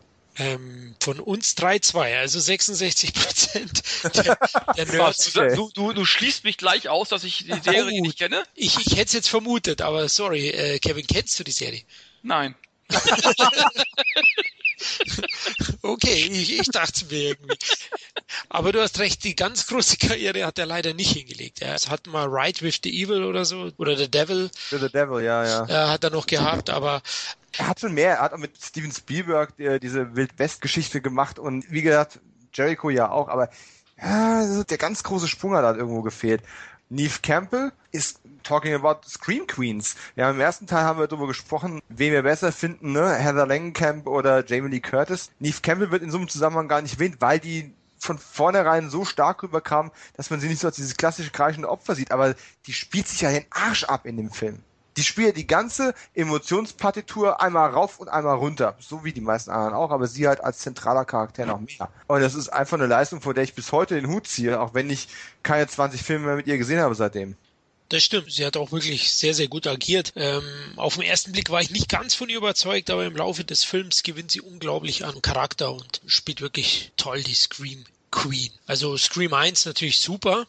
Es hat aber auch nicht lang gedauert, ne, bis man zwei nachgelegt hat. Also im Horrorgenre ist man es ja gewohnt, dass es recht schnell Fortsetzungen gibt, aber ein Jahr später schon war doch ein bisschen überraschend. Scream 2. Das Budget war gleich mal ein bisschen höher, von 15 Millionen gestiegen auf 24 Millionen Dollar, aber verdammte Kacke, auch der hat über 100 Millionen eingespielt. Die Leute wollten mehr von Sidney Prescott. Und wer will es ihnen verübeln? Ich meine, dieser Film, auch da, stellt im Trailer schon wieder die Regeln für eine Fortsetzung auf. Und kein Wunder, dass der Film mehr gekostet hat. Es gab mehr Stunts, es gab ausgefeiltere Todesszenen, es gab mehr Gastauftritte, es gab überhaupt noch mehr Charaktere, mehr Kills. Alles war nochmal eine Spur größer. Gut, jetzt geht natürlich bei den Originalitätspunkten ein paar Prozentpunkte nach unten, weil es ist nichts komplett Neues mehr gewesen. Und trotzdem auch hier wieder Hut ab vor Kevin Williamson, der ja parallel damit beschäftigt war, seine Dawson's Creek Fernsehserie aufzuziehen, die, auch wenn die Leute mich auslachen, weil ich das gesehen habe, eigentlich die Grown-Up-Serie der 90er gewesen ist, die für Filmnerds eigentlich am ehesten noch geeignet war, weil Hauptprotagonist auch ein Filmnerd, auch da viel selbstreferenziell ist und es war eigentlich für dieses Grown-Up-Serien genau das, was Scream für den Horrorfilm gewesen ist, meiner Meinung nach. Das aber nur mal als Randnotiz an der Stelle. Kevin Williamson legt also seinen nächsten Spielfilm nach, hat zwischendrin noch, ich weiß es, was du jetzt im Sommer getan hast, das Drehbuch geschrieben und ja, ich habe Scream 2 auch grandios gefunden. Er ist nicht das Meisterwerk wie Teil 1, aber allein die Tatsache, dass Leaf Schreibers Rolle größer ausgebaut worden ist, Cotton Weary, der im ersten Teil ja nur erwähnt wird immer wieder und mal kurz zu sehen ist und im zweiten Teil so großartig weiter ausgebaut wird. Überraschende Sachen wie die Geschichte mit Randy ziemlich mitten im Film, Ja, richtig. was hat, was kaum einer hat kommen sehen und ähm, du hast ja wirklich all die Sachen, die die Leute im Kopf haben, wie, ja, geh doch mal zur Polizei, schalte doch mal Leute an, die Wa- Schusswaffen haben. Ja, das FBI kann sie auch nicht beschützen. Die Typen sind noch schneller tot als ihre Freunde. Also, da, da ist einfach, die haben schon noch einige Schippen draufgelegt, auch wenn der Film sicherlich nicht den Originalitätscharakter wie der erste hat. und der Soundtrack auch nicht ganz so toll war wie der erste. Und Kevin hat es gerade erwähnt, die Kinopremieren, ne? Mhm. Leute mit Scream-Masken im Publikum. Noch bevor Spoof-Filme das irgendwie totreiten konnten, fangen die den zweiten Teil mit sowas an. Perfekt, ja, das Mit ist, glaube ich. Oder wie hieß der Film? Dieser Stab, ja. Stab, genau. Gab es da nicht das Messer durch bei der Toilette durch Ja, durch die Tür oder, oder durch die Wand, glaube ich, in den durch Kopf die, rein. Kabi- die Kabinenwand, ja. Durch die Kabinenwand, genau, kann mich gut erinnern. Hat mich gleich gerissen. Ich finde Teil 2 auch eine mehr als gelungene Fortsetzung. Also es ist eine gute Fortsetzung. Ich sage jetzt auch, klar kriegt er ein paar Abzüge, weil die Innovation ein wenig abgeht, aber ja, er hat die richtigen Lehren gezogen. Er spielt wieder mal mit den Klischees und legt deutlichen Gang zu. Das Einzige, was vielleicht störend ist, wenn man den ersten Teil nicht gesehen hat, ist es wahrscheinlich schwierig, so viel Spaß mit dem zweiten zu bekommen. Aber gut, wer schaut schon Horrorfilme nicht ab dem ersten Teil an, oder, Kevin? Ja, sollte man schon gesehen haben, ne? weil das alle Teile sind ja irgendwie miteinander verflochten. Also das sollte man schon machen. Bei Halloween drei oder vier ist es eigentlich egal, sag ich jetzt mal. Aber bei Scream ist es schon wichtig. Wie gesagt, ich finde den zweiten auch gut. Besonders die Szene im Kino. Also da spielen die wirklich die Idee aus, die man ja auch wirklich hat im Kino. Du hast dann tausend potenzielle Mörder irgendwie. Jeder hat diese Maske auf. Also da musst du immer drauf kommen. Also ich finde schon, das, was die machen konnten für eine Fortsetzung, das haben die auch gemacht. Also mehr ging nicht, finde ich, für eine Fortsetzung. Ja, er hatte auch eine sehr, sehr namhafte Darstellerriege, also aus heutiger Sicht. Ich, Mhm. also in Timothy Olyphant, ich bin ja großer Justified-Fan, sieht man auch. Blog. Für mich einer der besten Serien, die in Deutschland völlig untergehen, leider. Aber auch in der deutschen Synchro nicht schaubar sind, übrigens. äh, Findest du? Ja, finde ich. Grausam. Meine Meinung. Also ich schaue die in Englisch, weil einfach dieser Südstaat-Akzent, Flair bei Justified einfach nicht rüberkommt. Dann sind die Stimmen auch vom Ton her falsch gewählt, aus meiner Sicht. Aber Also ist, das, ist das noch gut verständlich? Ich habe wegen den Akzenten immer ein bisschen Bedenken gehabt. Ach, ich schaue es immer mit Subtitle, also mit Ah, okay. Untertitel. Ja, weil, weil klar, das ist schon schwierig, aber ich schaue da mit Untertitel. Aber Timothy Olyphant spielt da mit, dann Jada Pinkett Smith, Jerry O'Connell. Ja, wer kennt den nicht? Den Ultraman Hm. oder den ersten Jungen in einem Clarasil Werbespot. Piranha 2. Stand by Me. Oh, ist das Richtig, stimmt. Stimmt. Er war, er war ein Kinderstar gewesen und hat dann mit Sliders eine recht populäre Sci-Fi-Serie in den 90ern gehabt. Der war damals riesig. Stimmt, warum sage ich Ultraman? Habe ich wieder einen Scheiß verzählt? ich sage Ultraman. Jeder hat seine Highlights. Oh, alles klar. Sarah Michelle Gellar, Leaf Schreiber, also Ja. wirklich ein toller Cast, der damals, die Leute waren zu dem damaligen Zeitpunkt sicher nicht so bekannt, aber jetzt im Nachhinein, wenn man ihn nochmal anschaut, freut man sich über jedes Gesicht, finde ich. Also jetzt, wo wir drüber reden, habe ich richtig Bock, mir die Trilogie nochmal. Ich auch, ich habe auch gerade überlegt. Ich habe hab die bloß nicht. Oh, Oh. Gar keinen Teil. Kevin, Kevin. okay. Wobei Teil 3 lassen wir vielleicht aus, aber da reden wir gleich drüber. Wo wir gerade bei Stimmen und Synchronisation gewesen waren. Wer außer mir ist total hin und weg von der Stimme des Ghostface-Killers? Ah, die finde ich auch klasse, ja. Also, Also sowohl im Original als auch die deutsche Auch- Synchro auch war der was die Stelle sehr gelungen. Ja, super. Super. Macht auch unglaublich viel aus, dass der Film so gut funktioniert. Ja. Also ganz klar. Finde ich auch super. Aber jetzt äh, breche ich gleich einen Podcast ab und mache einen Filmabend. das ist echt klasse, also wenn man drüber redet. Also ich hab ganz, wieder Bock, muss ich sagen. Ja. ja, absolut. Noch eine Anekdote. Der erste 30-seitige Drehbuchentwurf wurde damals 1997 gehackt und im Internet vorab veröffentlicht. Klar, damals haben noch nicht so viele Leute das dann gesehen wie heute, aber deswegen hat man das Drehbuch dann umgeschrieben. Und dadurch ist auch dann bestimmt worden am Set, dass jeder praktisch nur den Drehbuchentwurf des jeweiligen Tages bekommt von den Schauspielern. Ne? Das war, glaube ich, auch einer der ersten Filme. Heutzutage ist das gar nicht mal so unüblich. Bei Marvel-Filmen kommt es mir manchmal so vor, als ob das Drehbuch noch gar nicht fertig ist vorher. Ach, wir schreiben bei Avengers 2 noch einen rein. Ach, komm du vorbei. wir brauchen noch einen Superhelden. Nee, aber Teil 2 der Woodsboro-Saga hat mir auch super gefallen. Man hat halt auch die Hauptcharaktere ziemlich lieb gewonnen. Ein Dewey, eine Gail Weathers. Ja, Ja. die nicht. Die Na, mochtest die, du nicht nee, so? nee, nee, die mochte ich nie. Oh, okay. Nee, Aber nee, das nee, ist doch nee. das liebe Mädchen aus Masters of the Universe. Wie kann man die nicht lieben? Ähm, Und Friends. in Masters mochte ich sie auch noch. das war doch ihr guter Film. Aber das, ich, Oh, stimmt, das Weathers ist fand nicht, auch ich, nicht so dolle. also, wo, wo mit Gail Weathers im ersten Teil mochte ich noch, in zwei, drei, das Hat sie dich genervt? schlimmer. Fandst du sie störend? Ja. Oder? Okay. Ja, ja, ja, ja, unglaublich störend. Okay, das, ich habe es nicht so schlimm empfunden, aber okay, vielleicht habe ich ihr nicht ins Gesicht geschaut. Ich weiß es nicht so. Lag's daran. Aber auch die anderen, es, es gab noch eine ganze Haufen andere, auch so Mini-Auftritte oder kleine Auftritte von Rebecca Gayhart. Kennt heute auch kein Mensch mehr, sie war eine von den Verbindungsschwestern. Man hat vorher mit Steven Spielberg Earth 2 gemacht. Ein sehr hübsches Mädel. Oder äh, Portia Di Rossi aus Ellie McBeal. Heute auch relativ in Vergessenheit geraten, außer dass sie irgendwie eine größere lesbische Hochzeit gefeiert hat.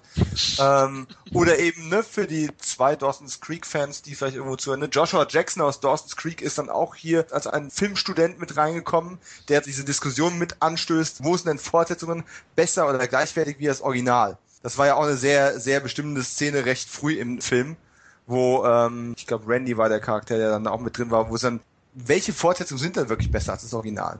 Und ist es überhaupt möglich? Sehr interessant.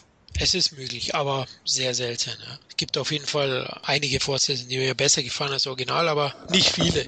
Ja, lass uns zum dritten Teil kommen. Welcher dritte Teil ist denn besser als das Original, der erste? Ich glaube, da fällt uns allen gar keiner ein. Warte, da muss ich überlegen, da muss ich überlegen. Gina Wild? Äh, jetzt wird schmutzig Teil 3. ich wusste es. ja, der ist bestimmt besonders, ja, der ist noch härter, oder? Gewesen. Noch härter, noch äh, mehr noch Schlangen. Schmutziger? Also Schlangen gibt's da auch ganz viele.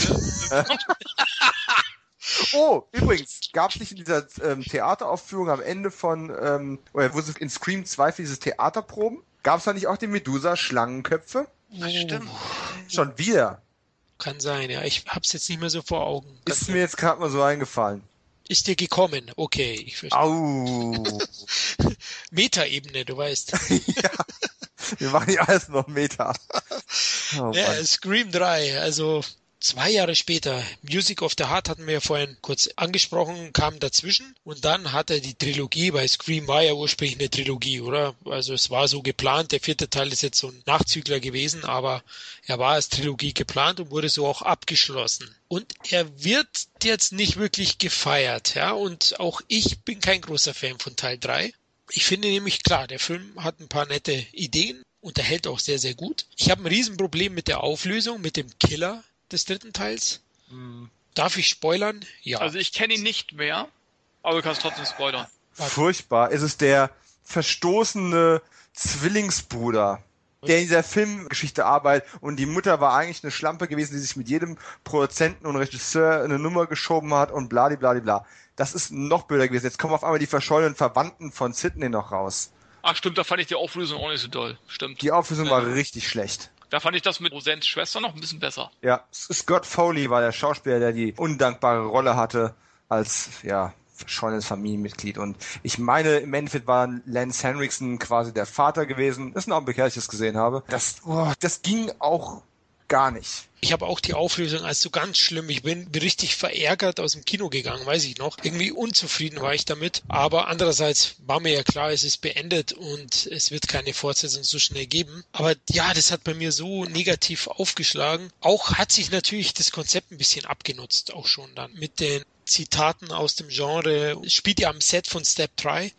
Oder sogar schon irgendein späterer Teil. Ich bin mir gar nicht sicher, ob nicht sogar die Step-Reihe die Scream-Reihe noch überholt hat. Oder war es erst in Teil 4 so? Nee, es war in Teil 4, da gab es ja was, ah, okay. acht Teile oder so. Okay.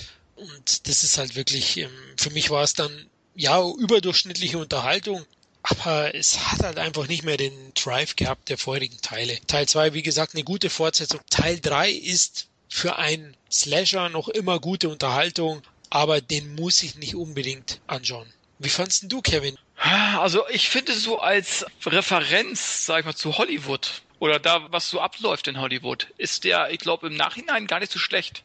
Also ein guter Freund von mir sagt sogar, das ist der beste Film der Reihe, ein Meisterwerk. Dominik, du kennst, du kennst Leute. Du kennst ihn auch, Dominik, du kennst ihn auch. Ja, ich habe gerade eine Idee. Und ich weiß nicht, ob er dir das auch schon mal erzählt hat. Auf jeden Fall sagt er, ja.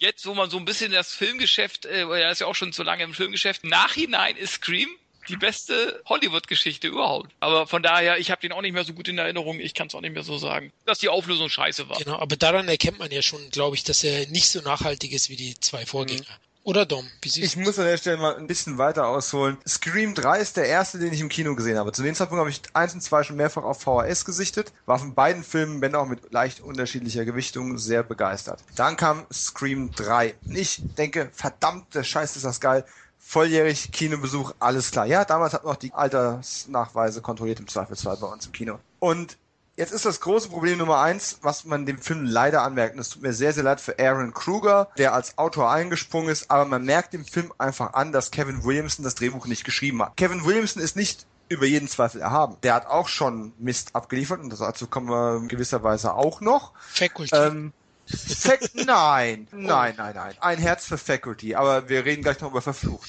Faculty, wirklich, komm schon. Nicht der beste Rodriguez-Film, aber das ist eine schöne ähm, Die Körperfresser kommen Referenz, eigentlich. Aber zurück zu diesem. Kevin Williamson war also für Scream 3 nicht mehr am Start gewesen und Aaron Kruger ist eigentlich ein guter Autor, oder zumindest kein schlechter, aber der hat in diese Materie versucht reinzukommen und anstatt eben mit diesem Schema weiterzumachen, so was macht den Salzer den dritten Teil anders als den zweiten und den ersten, ist man tatsächlich mehr auf diese Hollywood-Persiflage eingegangen. Das Ganze auch gar nicht so ganz verkehrt, aber letzten Endes für Craven auch schon alter Hut, weil er hat's ja schon mit New Nightmare gemacht. Also auch das nichts Neues mehr für ihn an der Stelle. Und von daher hat das Ganze so einen gewissen Used Look und Feel. Das Ganze ist deutlich sanfter, hat auch nur noch eine FSK 16 in Deutschland. Der erste ist damals indiziert worden, der zweite hat einen 18er gehabt, der dritte ist ab 16. Und zwar zu Recht. Der hat keine besonderen Härten mehr drin, noch keine psychologische Tiefe mehr an der Stelle. Das sind alles nur Kleinigkeiten. Der Film fängt noch relativ stark an. Die Eröffnungssequenzen der Filme waren ja alle sehr stark. Der erste mit Drew Barrymore, der zweite im Kino haben wir auch schon abgefeiert. Der dritte, Leaf Schreiber, das ist jetzt kein großer Spoiler, gibt leider den Löffel ab. Er hat ja eine unglaublich interessante Story eigentlich durch die ganze Trilogie, kam also als Mordverdächtiger in den Knast, kam dann wieder raus und versucht seine 15 Minuten Ruhm abzubekommen. Und im dritten Teil hat er schon die 15 Minuten lang überschritten, hat seinen tollen weißen Anzug und wird quasi das erste Mädchen, was gekillt wird in dem Film. Seitdem liebe ich Leaf Schreiber in quasi allem, was er macht, in fast allem. Wolverine, der Film war echt schlecht. Aber ab da ging es eigentlich mit dem Film bergab. Und ja, als jemand, der durchaus engeren Kontakt mit der Branche oder zu der Branche hat oder ähm, auch schon mal was drin gemacht hat, kann man natürlich diese ganzen hinter die Kulissen von Hollywood-Geschichten zu würdigen wissen. Ähm, es gibt Gastauftritte von Jay und Silent Bob, also Kevin Smith und seinem Kumpel in ihren Paraderollen. Lance Hendrickson spielt einen Studioboss mit einem Terminator-artigen Skelett in seinem Büro. Es ist alles schön, alles gut. Aber es ist nicht mehr neu, es ist aufgewärmt und hübsch drapiert. Man hat so ein, das Essen von gestern nochmal in den Ofen geschoben und ein schönes Blatt Petersilie oben drauf gelegt. Das hat dir doch gestern geschmeckt. Guck mal. Schön angerichtet. Mit dem Bier runter. Funktioniert. Also der Film ist nicht wirklich schlecht, aber er ist weit davon entfernt, auch nur ansatzweise in Nähe der anderen zu kommen. Und er hat einfach so ein bisschen einen faden Beigeschmack. Für jede gute Idee kommt eine schlechte hinterher.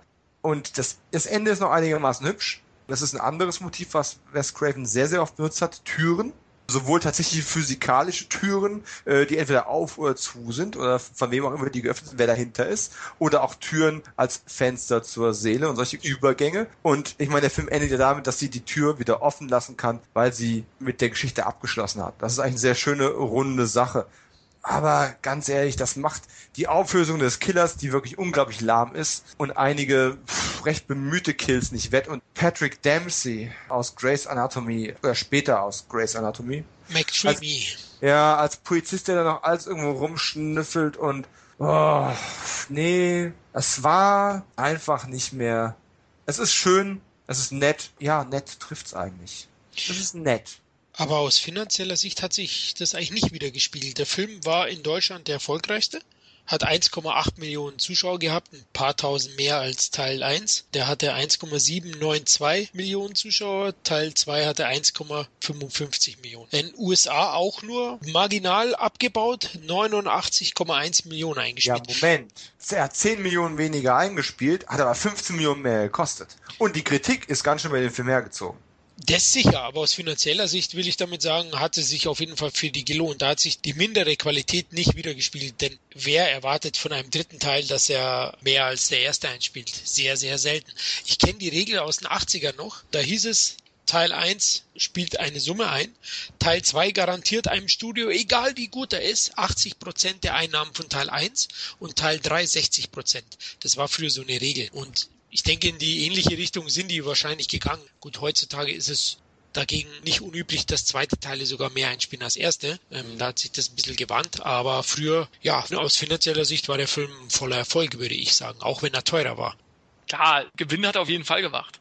Ne, aber wie erschließt auch nicht, warum er so viel teurer war wie der zweite Teil. Klar, nehmen die alle ein bisschen mehr Kohle, aber dem Film selbst sieht man es nicht wirklich an. Ach, die Weinsteins werden vielleicht, wer weiß, was mit dem Budget immer so wahr ist. Ja. Ne? 10 Millionen in unsere Tasche. Für die Produzenten. Aber, Aber, er hat natürlich Plus gemacht. Es war auch, der dritte Teil war ein Erfolg, klar, irgendwo. Ist ja auch kein grottenschlechter Film. Wie gesagt, es war halt nur ein ordentlicher Film. Und der zweite war schon ein bisschen schwächer als der erste. Und der dritte hätte nochmal im selben Verhältnis abbauen können und da wäre immer noch alles gut gewesen. Aber der dritte Scream ist im Verhältnis zum zweiten Scream in ungefähr so wie Parte 3 zu Parte 2 vom Absturz her. Oh, Inhaltlich oh, gesehen. jetzt, Doch, schon. Also jetzt muss ich Auch mal. der Parte 3 hat ein paar schöne Szenen. Das machen wir beim Party-Franchise-Podcast. aber- also ich kann dem Paten 3 auch noch was abgewinnen. Ganz klar, er schlägt natürlich nicht Teil 2. Also wenn ich das sagen würde, dann wäre es das wahrscheinlich mit meiner Podcast-Karriere, aber, aber er hat auch seine Qualitäten. Nee, aber bei Scream 3 bin ich komplett bei dir. Ist aus meiner Sicht auch schon ein deutlicher Abstieg und ich hatte auch keine Lust danach noch einen vierten sehen zu wollen. Es gab ja auch über zehn Jahre keine Fortsetzung. Die kam dann erst später, aber da reden wir noch. Teil 3 ist ein Rückschritt gewesen, so als Trilogie finde ich, kann man sie dann doch schon nebeneinander im Regal stehen haben und schließt es einigermaßen ab. Sicher nicht perfekt, aber insgesamt ist Teil 3 schon sehenswert. Ich möchte an der Stelle nochmal einwerfen, ich will damit nicht grundsätzlich alle Aaron Kruger-Filme kaputt machen. äh, was für ein Zufall, wie das der Kruger heißt, ne? Fehlt nur noch ein paar Pünktchen über dem U. Aber ich meine, Arlington Road war ein teuer Thriller gewesen, falls den einer gesehen hat. Der hat ja auch in den US-Remakes von äh, der Ring-Reihe gute Arbeit geleistet. Aber was macht er jetzt halt? Macht er einen Transformers-Film mit. Uh, gruselig, ja. Der letzte gute Film, den ich von ihm gesehen habe, was ist gut? Der Film ist gefloppt, wie nur was, aber Wild Christmas war zumindest nicht uninteressant. Der letzte John Oder zieht doch Charlize Theron auch blank, ne? Da zieht Charlie Theron aber sowas okay, von blank. eben Mann. sagen, ja. Darum ist er Allein deswegen schon sehenswert. Ja, Ja, ja, absolut. Zusammen mit Gary Sinise, die noch vorgehen, Bruder und Schwester zu sein, von nachher aber nicht sind. Woo! Pfui Aber- Teufel. Die sind's ja nicht, sie tun ja nur so, Ach so, um, okay. um Ben Affleck zu verarschen. Eieiei, das ist, hört sich Ah, der ja Film ist nicht übel. Und Ben Affleck hat, hat er vorher oder danach mit ihr geschlafen? Keine Ahnung. Ist nicht so wichtig. Schaut ihn euch einfach mal an. Der ist auf jeden Fall mal eine Wiederentdeckung wert. Aber Scream 3 hat ja noch eine schöne Sache nach sich gezogen, die schon ein bisschen prophetisch für die Zukunft gewesen ist. Das möchte ich an der Stelle einfach nochmal schnell erwähnt haben. Ähm, nachdem Wes Craven ja schon Erfahrung hatte, die Rolle von Wes Craven zu spielen in Nightmare 7, hatte er Kevin Smith und seinen Buddy Jay Muse an den Set geholt, um in den Kulissen dieses Studios rumzulaufen, während Scream 3. Und Kevin Smith hat Wes Craven dann daraufhin den Set von Jay and Silent Bob Schlagen zurückgeholt, wo sie beiden Protagonisten in den Set von Scream 4 reinrennen. Lange bevor jemand ernsthaft über Scream 4 nachgedacht hat. Und das war einfach schön, Wes Craven am Set von Scream 4 zu sehen, mit Charmed und Beverly Hills 90210 Star Shannon Doherty in der Rolle der Heroin und einem Orang-Utan unter der Ghostface-Maske. Das war schon ein schöner kleiner Moment gewesen. Und ähm, Scream 4, naja, wir reden über die Qualität noch, aber er wurde besser als ein Orang-Utan unter der Maske. Auf alle Fälle. Wobei der Orang-Utan besser war als der verschollene Stiefbruder in Teil 3. Ja, schade, dass sie den da nicht verwendet haben, aber im Nachhinein ist man immer schlauer. Gut, lass uns damit erstmal die Scream-Trilogie abschließen. Wir kehren ja nochmal nach Woodsboro zurück am Ende. Ja, lass uns doch mal, weil wir waren jetzt beim Uran-Utan, zu einem anderen behaarten Monster kommen. Zu einem Werwolf. Wes Cravens Film 2005. Hallo? Sehe ich da richtig? Ja, Wes, was hast du denn fünf Jahre lang gemacht? Ähm, 2000 bis 2005, also fünf Jahre hat es gedauert, bis Verflucht kam oder Cursed. Spreche ich das richtig aus? Super. Der Englischkurs macht sich. ähm, verflucht. 35 Millionen Dollar, also sehr teuer, ist praktisch komplett vom Scream-Team gemacht worden. Drehbuch Kevin Williams, Regie Wes Craven, Produzenten die Weinsteins. Eigentlich habe ich sehr, sehr Großes erwartet. Ihr auch von Verflucht? Ja, ich habe die Produktion damals auch noch nicht so internetlastig, aber sehr viel in den verschiedenen Branchennachrichten, Printmedien etc. verfolgt. Aber das ist der springende Punkt. Man konnte es über Printmedien über sehr, sehr lange Zeit verfolgen. Und das bedeutet, ich weiß nicht, ob er die fünf Jahre beschäftigt war, verflucht fertigzustellen, aber diese Produktion war einfach von vornherein verflucht. Und spätestens, wenn du hörst, dass die quasi den halben Film oder mehr als einen halben Film nochmal neu gedreht haben, dass massenweise Darsteller, die du aus den Scream-Filmen schon kanntest, dann rausflogen sind und durch andere ersetzt wurden, respektive nicht mehr verfügbar waren, als die Nachdrehs stattfanden. Wow. Ich hatte irgendwie erwartet, dass Kevin Williamson quasi mit dem Werwolf-Genre das anstellt, was er mit dem Slasher-Film mit Scream gemacht hat. Oder eben, was er mit Alien-Invasoren-Sporen in Faculty gemacht hat. Das Resultat? Ja, das Resultat wenig erquickend für uns. Ja, ich Ja. sag mal, optisch war der Film okay. aber das war auch so hanebüchen, die Story. Es war langweilig. Es, ich muss ganz ehrlich sagen, ich habe am Ende auch gar nicht mehr zugehört, weil das war einfach so lahm. Das Ende war relativ effektvoll noch, wo da dieser Wolf nachher angreift, meine ich. In dieser Halle oder, ach, ich, oder Kapelle, was das da war.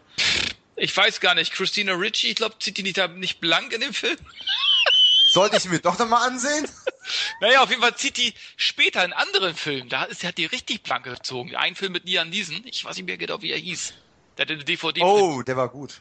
Ja, dieser, ich muss mal nachschauen, wie der heißt, während wir weitersprechen. Da war sie auf jeden Fall die ganze Zeit nackt. Sehr empfehlenswert, nicht wegen Christina Ritchie, aber das ist ein toller Film, den kein Mensch kennt.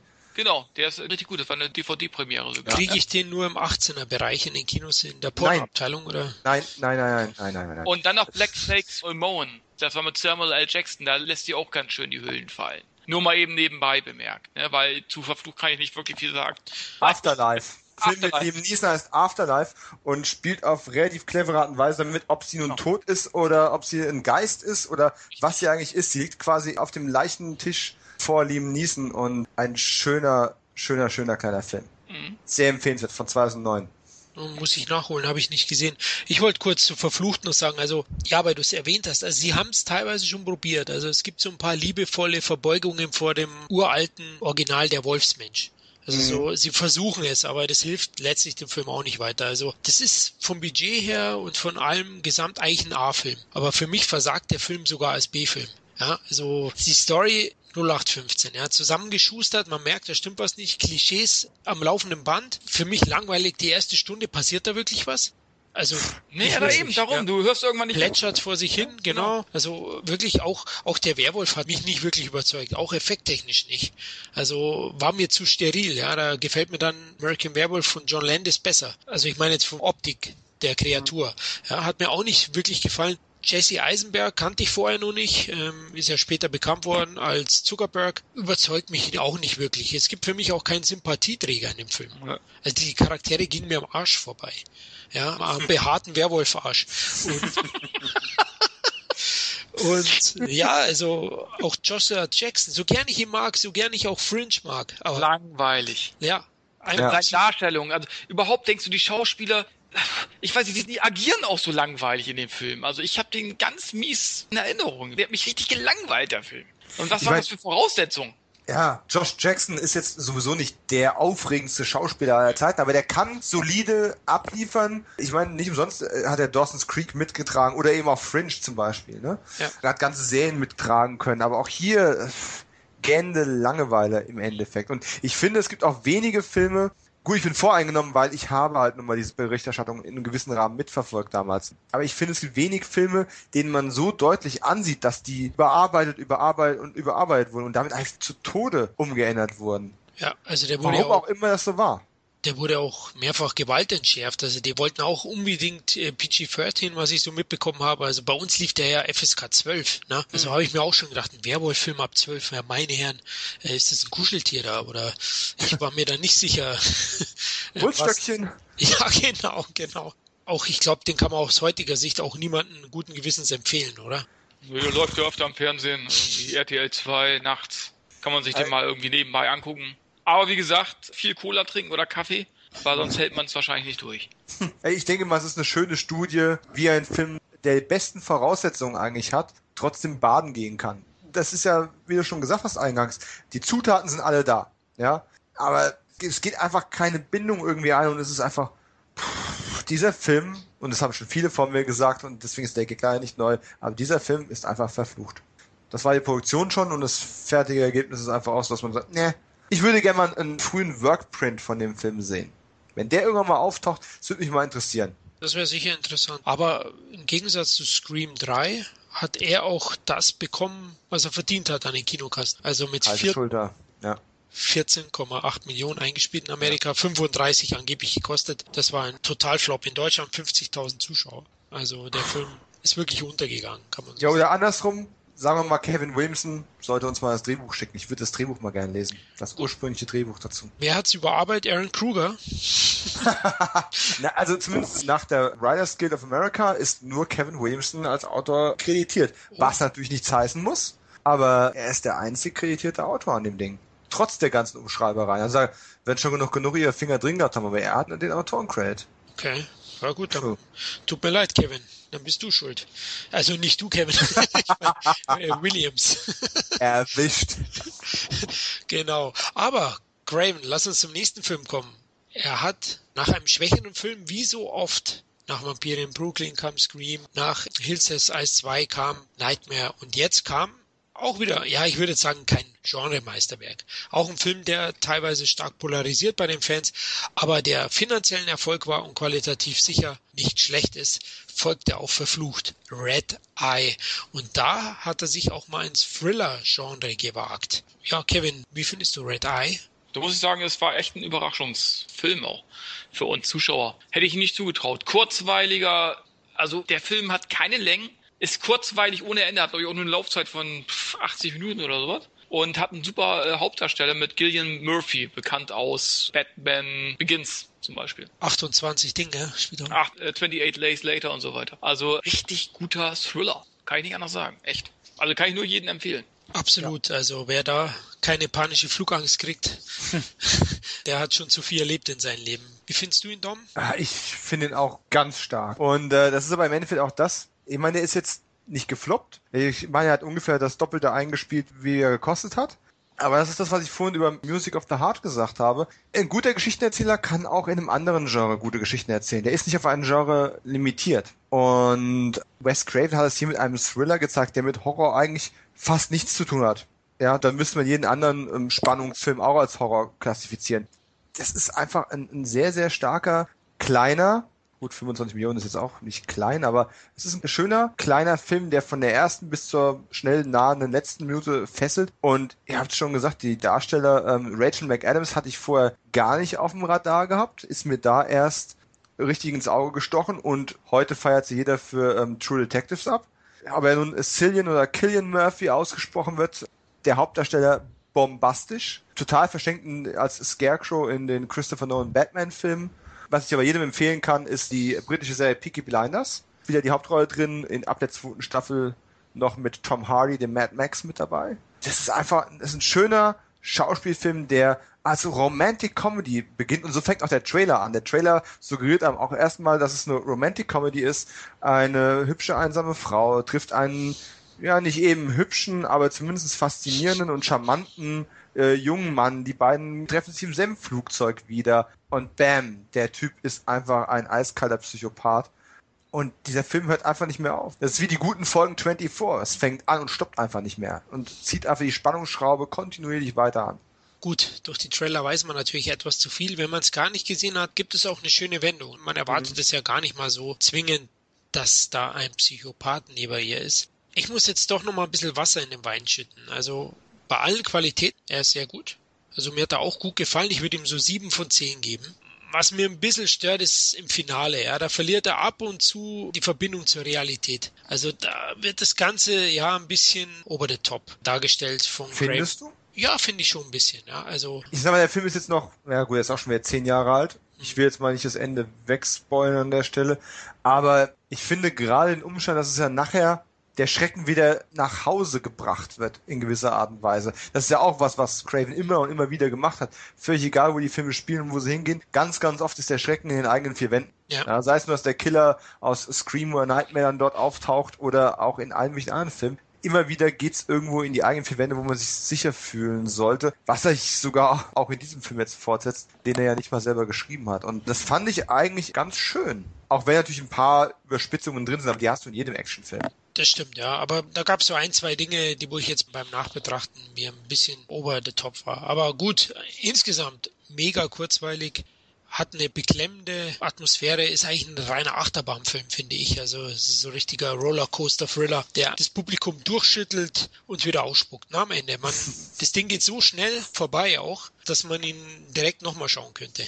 Mhm. Und das sind natürlich auch Stärken. Also die Darsteller sind noch sehr, sehr stark. Ist ein guter Film. Craven hat dann natürlich auch wieder seinen Namen reingewaschen nach dem verflucht Murks. Interessantes ja. Detail noch am Rande. Der Autor, der Red Eye geschrieben hat, wie gesagt, Craven war es ja nicht selbst, Carl Ellsworth, hat dann später auch das Drehbuch geschrieben für Last House on the Left, das Remake zwei Jahre später. Okay. Oder drei Jahre später. Ah, da hat er wahrscheinlich... Bei dem ja auch Craven beteiligt war als Produzent. Ja, Ja, ja, war er sehr zufrieden mit der Arbeit, ganz klar. Kann er auch sein. Also viel macht der Film nicht falsch, aber es ist jetzt auch kein Genre-Meisterwerk, aber es ist ein sehr, sehr guter Thriller, der jeden eigentlich überrascht hat, auch mich damals. Man hätte nicht erwartet, dass man mich auch nochmal so, mich alten Hasen so überraschen kann. Hm. Ja, zu dem Zeitpunkt. An sich, ja, ist es schon einer von Cravens unterschätzteren Filmen, glaube ich. Also den man durchaus den Leuten auch nochmal nahelegen sollte, die ihm vielleicht nicht mit ihm assoziieren. Ich gehe sogar noch ein Stück weiter von seinem Spätwerk.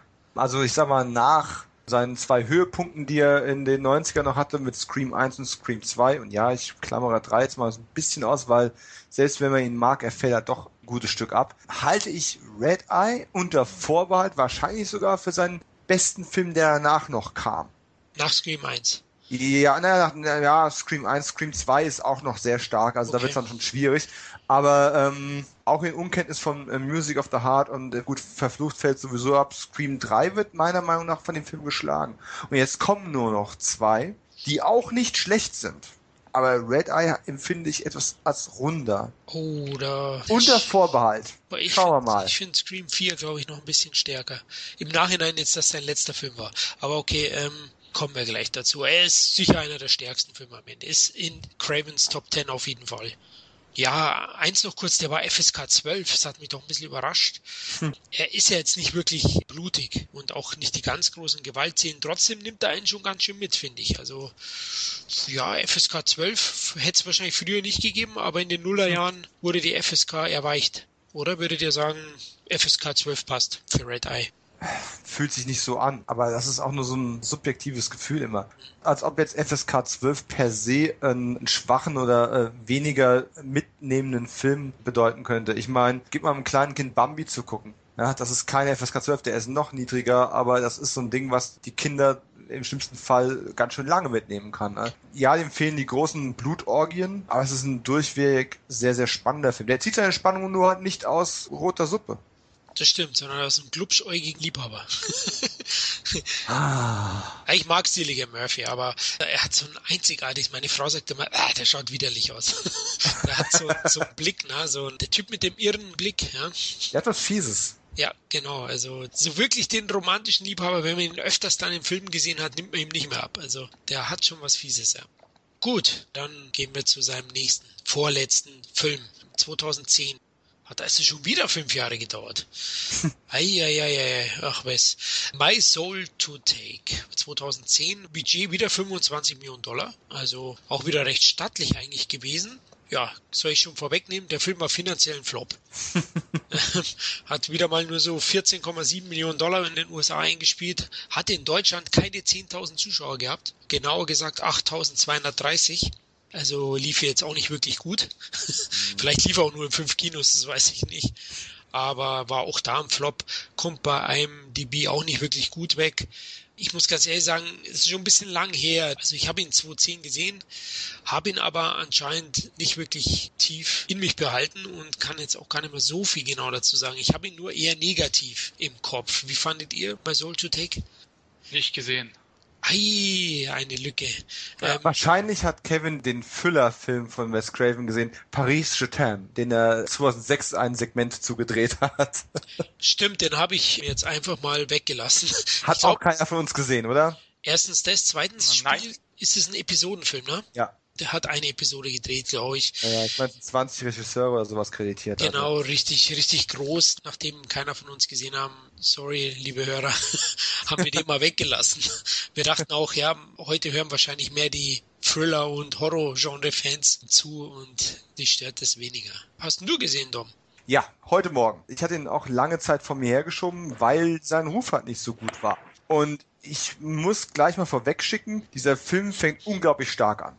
Also richtig stark. Denk an die Eröffnungsszenen aus Scream. Ja, das ist also auch wie fast eine abgeschlossene Episode, die ein unglaublich hohes Tempo hat. Also für den Rest des Films. Unglaublich hohen Produktionswert. Ähm, wir haben also einen psychisch gestörten Killer, der sich gar nicht darüber im Klaren ist, dass er der psychisch gestörte Killer mit multipler Persönlichkeit ist. Mhm. Und der eigentlich gerade Bastelarbeiten für seine Tochter im Keller macht, als dann plötzlich klar wird, dass der Serienkiller, von dem in den Nachrichten dauernd berichtet wird, er tatsächlich ist. Er findet sein Mördermesser. In dem aber fällt ihm das selbst wieder ein. Und er sucht eigentlich Hilfe. Es ist mit einer Mischung aus äh, sich überlappenden Stimmen, sehr schnell im Schnitt. Manchmal spricht er zu sich selbst. Er hat eine ganze Menge Persönlichkeiten und die meisten von denen sind harmlos und sind auf seiner Seite, aber eine von diesen Persönlichkeiten ist eben der Killer. Und er versucht Hilfe zu bekommen. Er versucht seinen Arzt, seinen Psychologen anzurufen. Und die gestörte Persönlichkeit sagt ihm, wenn du den Arzt anrufst, töte ich deine Frau. Oder besser du tötest deine Frau und ich töte dein Kind und ich töte, ne? So das übliche halt. Und er ruft natürlich trotzdem Hilfe, aber seine psychopathische Persönlichkeit war schneller gewesen und hat bereits die Frau und das ungeborene Kind zumindest vermeintlich umgebracht. Und äh, dann kommt die Polizei und es geht, also es geht sehr, sehr schnell hin und her. Dann werden die Ersthelfer noch angegriffen. Der Typ ist doch einfach nicht tot zu kriegen. Und dann gibt es einen auf dem Weg zum Krankenhaus einen sehr spektakulären Crash. Der Typ verschwindet tot geglaubt, ne, hat mehrere Schüsse und Stichwunden abbekommen, verschwindet im Fluss und wir springen 16 Jahre in die Zukunft. An dem Abend, als der Kerl gestorben ist, sind sieben Kinder geboren worden. Und diese sieben Überlebenden sind inzwischen halt Teenager in der Blüte ihrer pubertierenden Jugend und halten da Mahnwache. Und dann gehen eben die Todesfälle wieder los. Und die Frage, die sich dabei wieder stellt, ist ähnlich wie in Scream aufgemacht. Es hat ein bisschen was von einem übernatürlichen Scream. Was wäre, wenn wir sowas wie eine multiple Persönlichkeit oder Seelenwanderung hätten? Also Themen, die in Nightmare und Schocker aufgegriffen worden sind und kombinieren es mit einem Slasher-Film à la Scream. Das ist weder so gut wie Nightmare, noch so gut wie Scream. Muss man ganz klar sagen. Aber es ist ein knackiger, netter kleiner Film, wo das Nägelkauen nicht ganz so stark ist wie in den vorgenannten Beispielen, also vor allem bei Scream 1 und 2. Aber wo du wirklich auch bis zum Ende noch gefesselt, wenn du dich darauf einlässt, gefesselt sein kannst, was nun tatsächlich passiert ist und wer nun tatsächlich, ja, der mit der schlechten Seele ist, oder gibt es tatsächlich einen richtigen Killer, oder hat der echte Killer damals überlebt und ist nun 16 Jahre später zurückgekommen, um sich zu rächen. Du weißt das lange, lange Zeit nicht und natürlich kann man raten, weil so viele Optionen gibt's nicht. Aber es ist schon recht spannend aufgezogen. Wirkt wie ein relativ kleiner Film, also er hat jetzt nicht so besonders große Stars zu bieten, ähm, eigentlich gar keine. Der bekannteste Nase ist Frank Grillo, den man vielleicht von The Purge Anarchy kennt oder auch äh, als Gegenspieler von Captain America. Das ist auch der größte Name, der spielt den Polizisten. Aber das ist eine handwerklich sehr, sehr saubere Arbeit, dessen einzige größere Enttäuschung, mal abgesehen von den bekannten Motiven, eigentlich darin liegt, dass die Tötungsszenen sehr schnell und unspektakulär kommen. Es ist also, das ist kein großer Spoiler, wenn jemand stirbt, es gibt keinen großen Todeskampf, keine große Verfolgung in den meisten Fällen. Es gibt einen Boo-Effekt, der Killer ist da, sticht zu, Opfer ist tot, fertig, Thema erledigt. Und es ist meist noch CGI-Blut, was da rausspritzt. Ziemlich auffälliges CGI-Blut. Schon mal Minuspunkt. Ist, ja, das, das nimmt der Sache so ein bisschen so, ach, warum denn jetzt? Aber abgesehen davon ist das ein hübscher kleiner Film und ich ärgere mich eigentlich, dass ich den nicht schon viel früher gesehen habe. Die Anfangssequenz, die in der Vergangenheit also quasi spielt, ist sehr, sehr stark, sehr schnell, sehr dynamisch. Zeigt eigentlich jeden Trick, den er als Filmemacher so gelernt hat. Ja, und später mit diesen 0815 Teenager-Gesichtern, ja, da ist dann ein bisschen, da geht dann die Luft ein bisschen raus. Aber es war trotzdem spannend bis zum Schluss, hat ein paar hübsche Momente zwischendrin. Es gibt ein sehr schönes alternatives Ende, das man gesehen haben sollte. Ich finde es ein recht rund Film. Nette Anekdote, der sollte ursprünglich Buck heißen, also nach dem Hauptdarsteller benannt. Und äh, parallel dazu kam er von William Friedkin, dem Exorzist-Regisseur, ein Film mit dem Titel Buck raus, aber bezogen auf Käfer. Den ich an der Stelle auch mal lobend erwähnen möchte. Ein sehr kleiner, sehr seltsamer Film mit einem großartigen Michael Shannon. Und wer den schon mal gesehen hat, sei es nun in Man of Steel oder wo auch immer, Boardwalk Empire, ich glaube, Flo, du hast Boardwalk Empire gesehen, ne? Ich liebe Michael Shannon. Das ist dieser so, der sieh dir Flutschäugige. Ja, sieh dir Bugs an. Äh, Fantastische Performance, One-Man-Show. Und dann mussten wir den Film umbenennen und haben ihn zuerst 25-8 genannt. Abgeleitet von 24-7, weil die Idee dahinter war, wenn du den Teufel bekämpfen möchtest oder wenn du dem Bösen Einhalt gebieten möchtest, reicht es nicht 24-7 auf der Wacht zu sein, du musst 25-8 wachsam sein, sonst wird das Böse irgendwann überhand nehmen. Ja, und im Endeffekt wurde es halt My Soul to Take. Nee, kein Meisterwerk, das, wo ich jetzt sagen muss, den müsst ihr alle mal gesehen haben. Der schlechte Ruf kommt meiner Meinung nach bestenfalls daher, dass halt, ja, die bekannten Namen fehlen und die Themen schon mal da waren nur in anderer Zusammenstellung. Aber es ist eine hübsche kleine Entdeckung, wenn man denkt, oh, ich denke, ich habe schon alles gesehen. Nö, das ist einer, der einen, den man nochmal sehen kann und der auch bis zum Ende noch ein bisschen Rätselraten möglich macht. Okay, also ich habe ihn ja vor fünf Jahren gesehen und habe ihn nicht mehr so im Kopf, habe ich ja vorhin erwähnt. Was ich mir noch ein bisschen aufgeschrieben hatte hier für den Podcast war, dass mir das Junggemüse nicht so gut gefallen hat. Mhm. Ähm, also die Darsteller, aber das hast du genau treffend schon so erwähnt und dass ich die Atmosphäre und die Story-Ansätze eigentlich sehr brauchbar fand. Also der hat schon ein paar nette Ideen, wie du ebenfalls ausgeführt hast und ich ihn eigentlich auch besser empfunden habe damals zumindest, als sein Ruf ist, denn der wird schon sehr stark oder arg verrissen. Also Kevin, glaube ich, könntest du nachholen, musst jetzt natürlich nicht kaufen, aber wenn der mal im Fernsehen läuft, wäre das vielleicht ich, was. Werde ich mal machen, ja. Genau, also dann sieht man auch, selbst ein schlechter Craven-Film, also außer Vampire in Brooklyn, äh, hat noch seine Qualitäten, ja, wenn er in dem Genre spielt. Also hat schon ein paar nette Ansätze gehabt. Gut, dann lass uns zurück nach Woodsboro reisen. Wes Craven ja leider dieses Jahr verstorben. Ich glaube, ein Gehirntumor war es. Sein letzter Film war 2011, eben Scream 4. Und ich wollte den extra jetzt am Ende nochmal besprechen, nicht zusammen mit der Scream-Reihe, weil es ja Nachzügler war, der immerhin elf Jahre nach Teil 3 kam und es eben auch sein letztes Werk war. Und ich ihn erst neulich wieder aufgefrischt habe, besser gesagt vor fünf Tagen erst, und ich doch immer noch überrascht war, wie gut er mir gefällt. Wobei er ein paar Dinge zu viel macht. Zum Beispiel der Anfang, da sieht man ja die Einleitung, den Mord von den jeweiligen Teilen. Ne? Da gibt's ja diesen Step-Schritt, dass du als Publikum oder als Zuschauer gefühlt, ich glaube, fünf verschiedene Morde siehst und denkst jedes Mal, jetzt fängt der eigentliche Film an. Und es ist aber immer der Film im Film, also Step ja. 8, Step 9. Das fand ich dann einmal oder zweimal zu viel, muss ich ganz ehrlich sagen, auch wenn es hm. unglaublich witzig war. Aber er hat schon sehr, sehr gute Ansätze auch züglich Social Media, ja, Selbstdarstellung der heutigen Gesellschaft na, im Internet und auch Videos hochladen, das trifft er schon sehr gut. Und die Killer, ich greife jetzt mal vor, es ist, Kevin, hast du gesehen? Ja, ich habe ihn gesehen. Okay, es ist wieder ein Killerpärchen. das wollte ich nur sagen. Ja, gut. mal wieder. Es gibt halt von der Auflösung, äh, kannst du das eins eh nicht toppen, letzten Endes. Ja. Das stimmt. Und ich hatte einen der Killer dann doch schon vor Ende raus hier. Also bei einem war ich mir schon sicher und ähm, trotzdem hat der Film auch wieder sehr, sehr gute Qualitäten und gewinnt zumindest, ja, krass ansatzweise an Scream 2, finde ich. Also er ist ja deutlich besser als Teil 3 wieder und gibt ein paar frische Elemente mit rein. Wie fandst du ihn, Kevin? Es war eine solide Fortsetzung. Kann natürlich nicht mehr mit einem super Plot punkten, das ist klar. Aber ja, wie du es eben schon sagtest, hat es kleine Seitenhiebe auf das Social Media Phänomen und letzten Endes auch schönes Wiedersehen mit den alten Darstellern oder mit einer großen Anzahl der ehemaligen Darsteller. War unnötig, Scream 4 in meinen Augen, aber es hat jetzt auch nicht geschadet, dass sie ihn gedreht haben. Finde ich auch. Ich habe mich jetzt nicht geärgert. Nee. Ja, äh, zieht ja wieder auch ein bisschen über aktuelle Horror-Klischees, zieht er her, zum Beispiel Jigsaw kriegt da ein bisschen was ab hm. und so weiter. Also das fand ich auch wieder sehr, sehr witzig.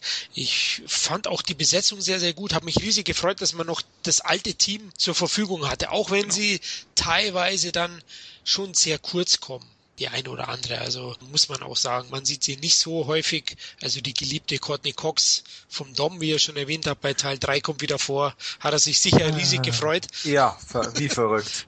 Und sie stirbt nicht am Anfang, wie du vielleicht gehofft hast. ja. Wie fandst du Scream 4, Dom? Ist schwierig. Äh, der Film kam meiner Meinung nach ein bisschen arg spät, aber vielleicht, also er kam zu spät, um noch ein großer Erfolg zu werden, um noch der große Kassenschlager zu werden, der das Ganze irgendwie nochmal noch mal wiederbelebt. Weil dafür ist es halt ein vierter Teil. Ich hätte mir gewünscht, dass Teil 4 der dritte Teil gewesen wäre. Einfach weil 1 und 2 haben eine relativ ähnliche Atmosphäre. Die haben so ein gewisses Momentum. Und dann war, eine, war ein kleiner Break, dann kam der dritte Teil, der sich ganz anders anfühlte. Eben auch durch den Autorenwechsel. Jetzt mit Scream 4 ist Kevin Williamson wieder zurückgekommen. Hat mal aufgehört, Serien zu schreiben die ganze Zeit. Man hat sich auch von Verflucht offensichtlich wieder erholt. Und ich denke, das merkt man dem Ding dann auch wieder an. An ein paar Stellen, ich gebe dir da vollkommen recht, ein paar Stellen sind zu sehr ausgetreten. Ich hätte mir gewünscht, ja, da hätte ich es mir wirklich gewünscht, ich hätte mir noch ein paar andere Tode vielleicht gewünscht. Äh, ich hätte mir da vielleicht ein bisschen mehr Mut vorgestellt. Aber trotzdem ist der Film natürlich deutlich besser als Teil 3. Wobei Teil 3 wahrscheinlich den runderen Schluss hatte. Also dieses vorhin schon erwähnte mit der offenen Tür und dieses Sicherheitsgefühl, Happy End. Das war ein Happy End, ohne dass es wie Zuckerguss gewirkt hat. Und Scream 4 hatte mir das Gefühl vermittelt, man wollte mir schmackhaft machen, irgendwann bringen wir vielleicht doch nochmal einen fünften Teil. Und nicht nur, dass der jetzt wegen dem Fehlen von West wahrscheinlich nicht kommt, ähm, aber das ja, nicht. Nee, ein vierter Teil hat, hat immer so ein bisschen ein Problem. Vier ist eine blöde Zahl. Ist immer schwieriger. Ich mag Scream 4. Ich wollte mir auch nochmal anschauen, um aufzufrischen. Das ist schon ein Augenblick her. Ich hatte Schlimmes befürchtet, weil späte Fortsetzung, bla bla, viel Diskussionen vorher, ob Neve Campbell überhaupt zurückkommt. Die hat ja auch ziemlich rumgezickt vorher. Und dann das ganze junge Gemüse da, äh, Kristen Bell, Anna Paquin und wie sie alle heißen, Hayden hier, äh, brauche ich alle nicht so. Frau Glitschko, ja. Ja, uh, rettet die Cheerleader, rettet die Welt. Das aber, ist für alle Heroes-Fans da draußen. Ja, aber er ist ähm, übrigens recht garstig eigentlich. Also wenn man sich vorstellt, Teil 1 war ja mal indiziert in Deutschland. Ja. Also Teil 4 ist auf FSK 16, also unblutiger ist der nicht wirklich. Nee, also, nee, der ist auch deutlich härter und ja. vor allem auch zynischer garstig trifft's gut. Man sieht, da hat sich was gewandelt, aber es wäre fast ein eigenes Podcast-Thema, die Altersfreigaben. also ich habe mich nicht geärgert, ihn gesehen zu haben. Also ich muss Ach, auch Quatsch. sagen, ich habe nochmal geschaut, dachte mir auch, ist es Zeitverschwendung, aber ich muss sagen, nee, der hat nicht verloren. Es ist immer noch, ich denke auch gegenüber der Masse an Slashern, die so veröffentlicht werden, ist er in allen noch voraus. Ne? Der hebt sich vom Durchschnitt ab. Und klar ist jetzt natürlich die Frage, ist Scream 4 ein halbwegs würdiger Abschluss für Cravens beispiellose Genrekarriere? Ist ein bisschen gemein, die Frage. Es ist halt so der letzte Film von ihm gewesen. Wir hätten uns alle noch ein paar Werke gewünscht, aber ich finde, es ist jetzt kein schlechter Abschluss. Hätte viel schlimmer kommen können. Ja. Wie gesagt, ich habe vorhin Red Eye ziemlich gefeiert wäre auch ein schöner Schlussfilm gewesen, aber es wäre halt kein Horror gewesen. Und jetzt habe ich die ganze Zeit dagegen gewettert, dass ähm, Regisseure oder generell Filmschaffende oft auf Genres festgelegt werden, weil man gerne alles etikettieren möchte. Aber für jemanden, der so viel wertvolle Beiträge für ein Genre geleistet hat, wie kaum ein anderer, und der sich diesen Titel Master of Horror wirklich so sehr verdient hat, ist es schon passend, dass Scream den Abschluss seiner Karriere bildet wenn auch meiner Meinung nach viel zu früh. Er hat gerade in seinen alten Jahren noch einige sehr erstaunliche Filme gemacht und wie du schon gesagt hast, selbst die durchschnittlichen Filme sind bei ihm immer noch sehr, sehr gut guckbar. Das kann nicht jeder von sich behaupten. Und ähm, ich finde es nach wie vor sehr, sehr schade, dass er nicht mehr da ist. Natürlich kannte ich den Mann nicht persönlich, aber äh, ich weiß nicht, wie viele Stunden ich mit ihm zugebracht habe, mit seiner Arbeit, mit Interviews, mit Audiokommentaren.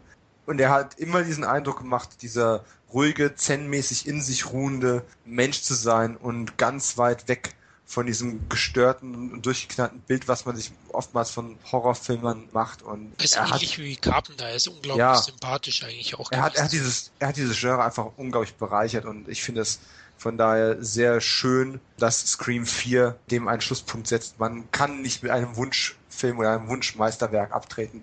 Das äh, ist, wenn dann halt Zufall. Und da hat, wenn wir jetzt schon die beiden wieder vergleichen wollen, Wes Craven mit Scream 4 auf jeden Fall einen sehr, sehr schönen Schlusspunkt gefunden, der deutlich stärker nochmal ist als der zu Unrecht geschmähte The Ward von Carpenter.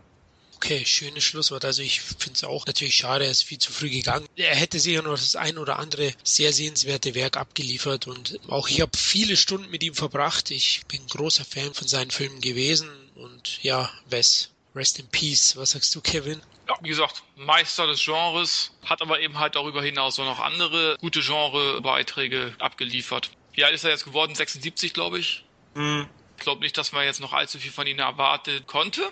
Von daher ist Scream oder zumindest ein Beitrag der Scream-Reihe schon ein guter Abschluss. Also besser hätte es ja letzten Endes nicht sein können. Er hätte ja auch mit Vampir in Brooklyn 2, äh, hätte sehr auf die blöde Idee oh kann man ja heutzutage auch noch kommen. Weißt du?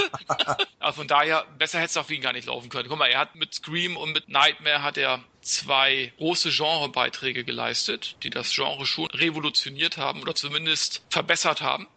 Und von daher, was wir mehr von einer Karriere erwarten. Und nebenbei hat er ja auch noch ganz andere Sachen gemacht. Als Produzent war er ja auch noch tätig und so weiter und so fort. Also von daher kann man schon sagen, er hat eine tolle Vita hingelegt und viele wären froh, nur ein Drittel davon irgendwie zu leisten. Alles richtig gemacht.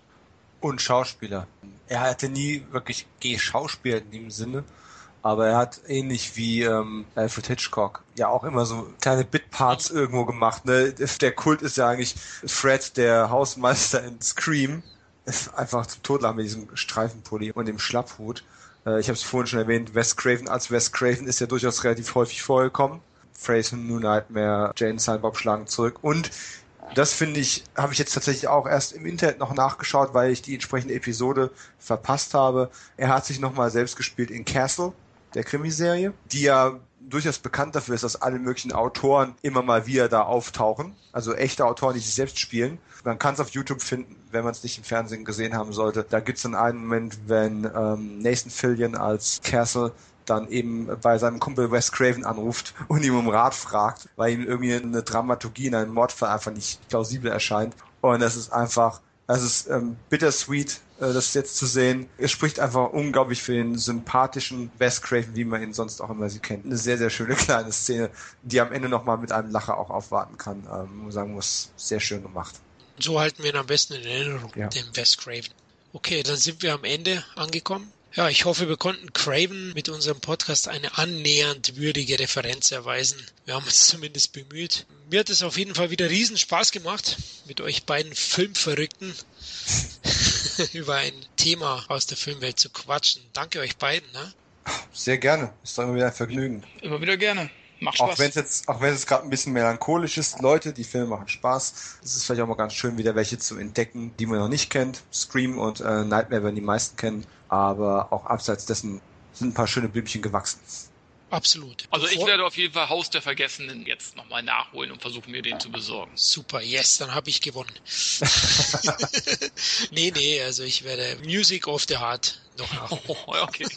Den habe ich definitiv auch noch vor und sei es nur, um zu beweisen, dass wir wirklich Hardcore sind. Genau, dann haben wir wirklich alles abgeschlossen. Okay, ich danke für eure Zeit und euer Wissen und ich freue mich natürlich schon auf kommende gemeinsame Projekte mit euch beiden.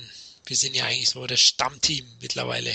Ja, auch euch, liebe Hörer, danke ich fürs Zuhören und wir hoffen, ihr habt euch gut unterhalten gefühlt und habt ein paar Filmtipps mitnehmen können. Ja, wir würden uns wieder über Feedback, Anregungen oder Berichtigungen, vielleicht haben wir ja was vergessen oder mal wieder falsch erzählt, per E-Mail, per Facebook, per iTunes oder per Twitter, würde ich sagen, freuen. Macht es gut, schlaft gut oder was auch immer, was ihr macht. Bye.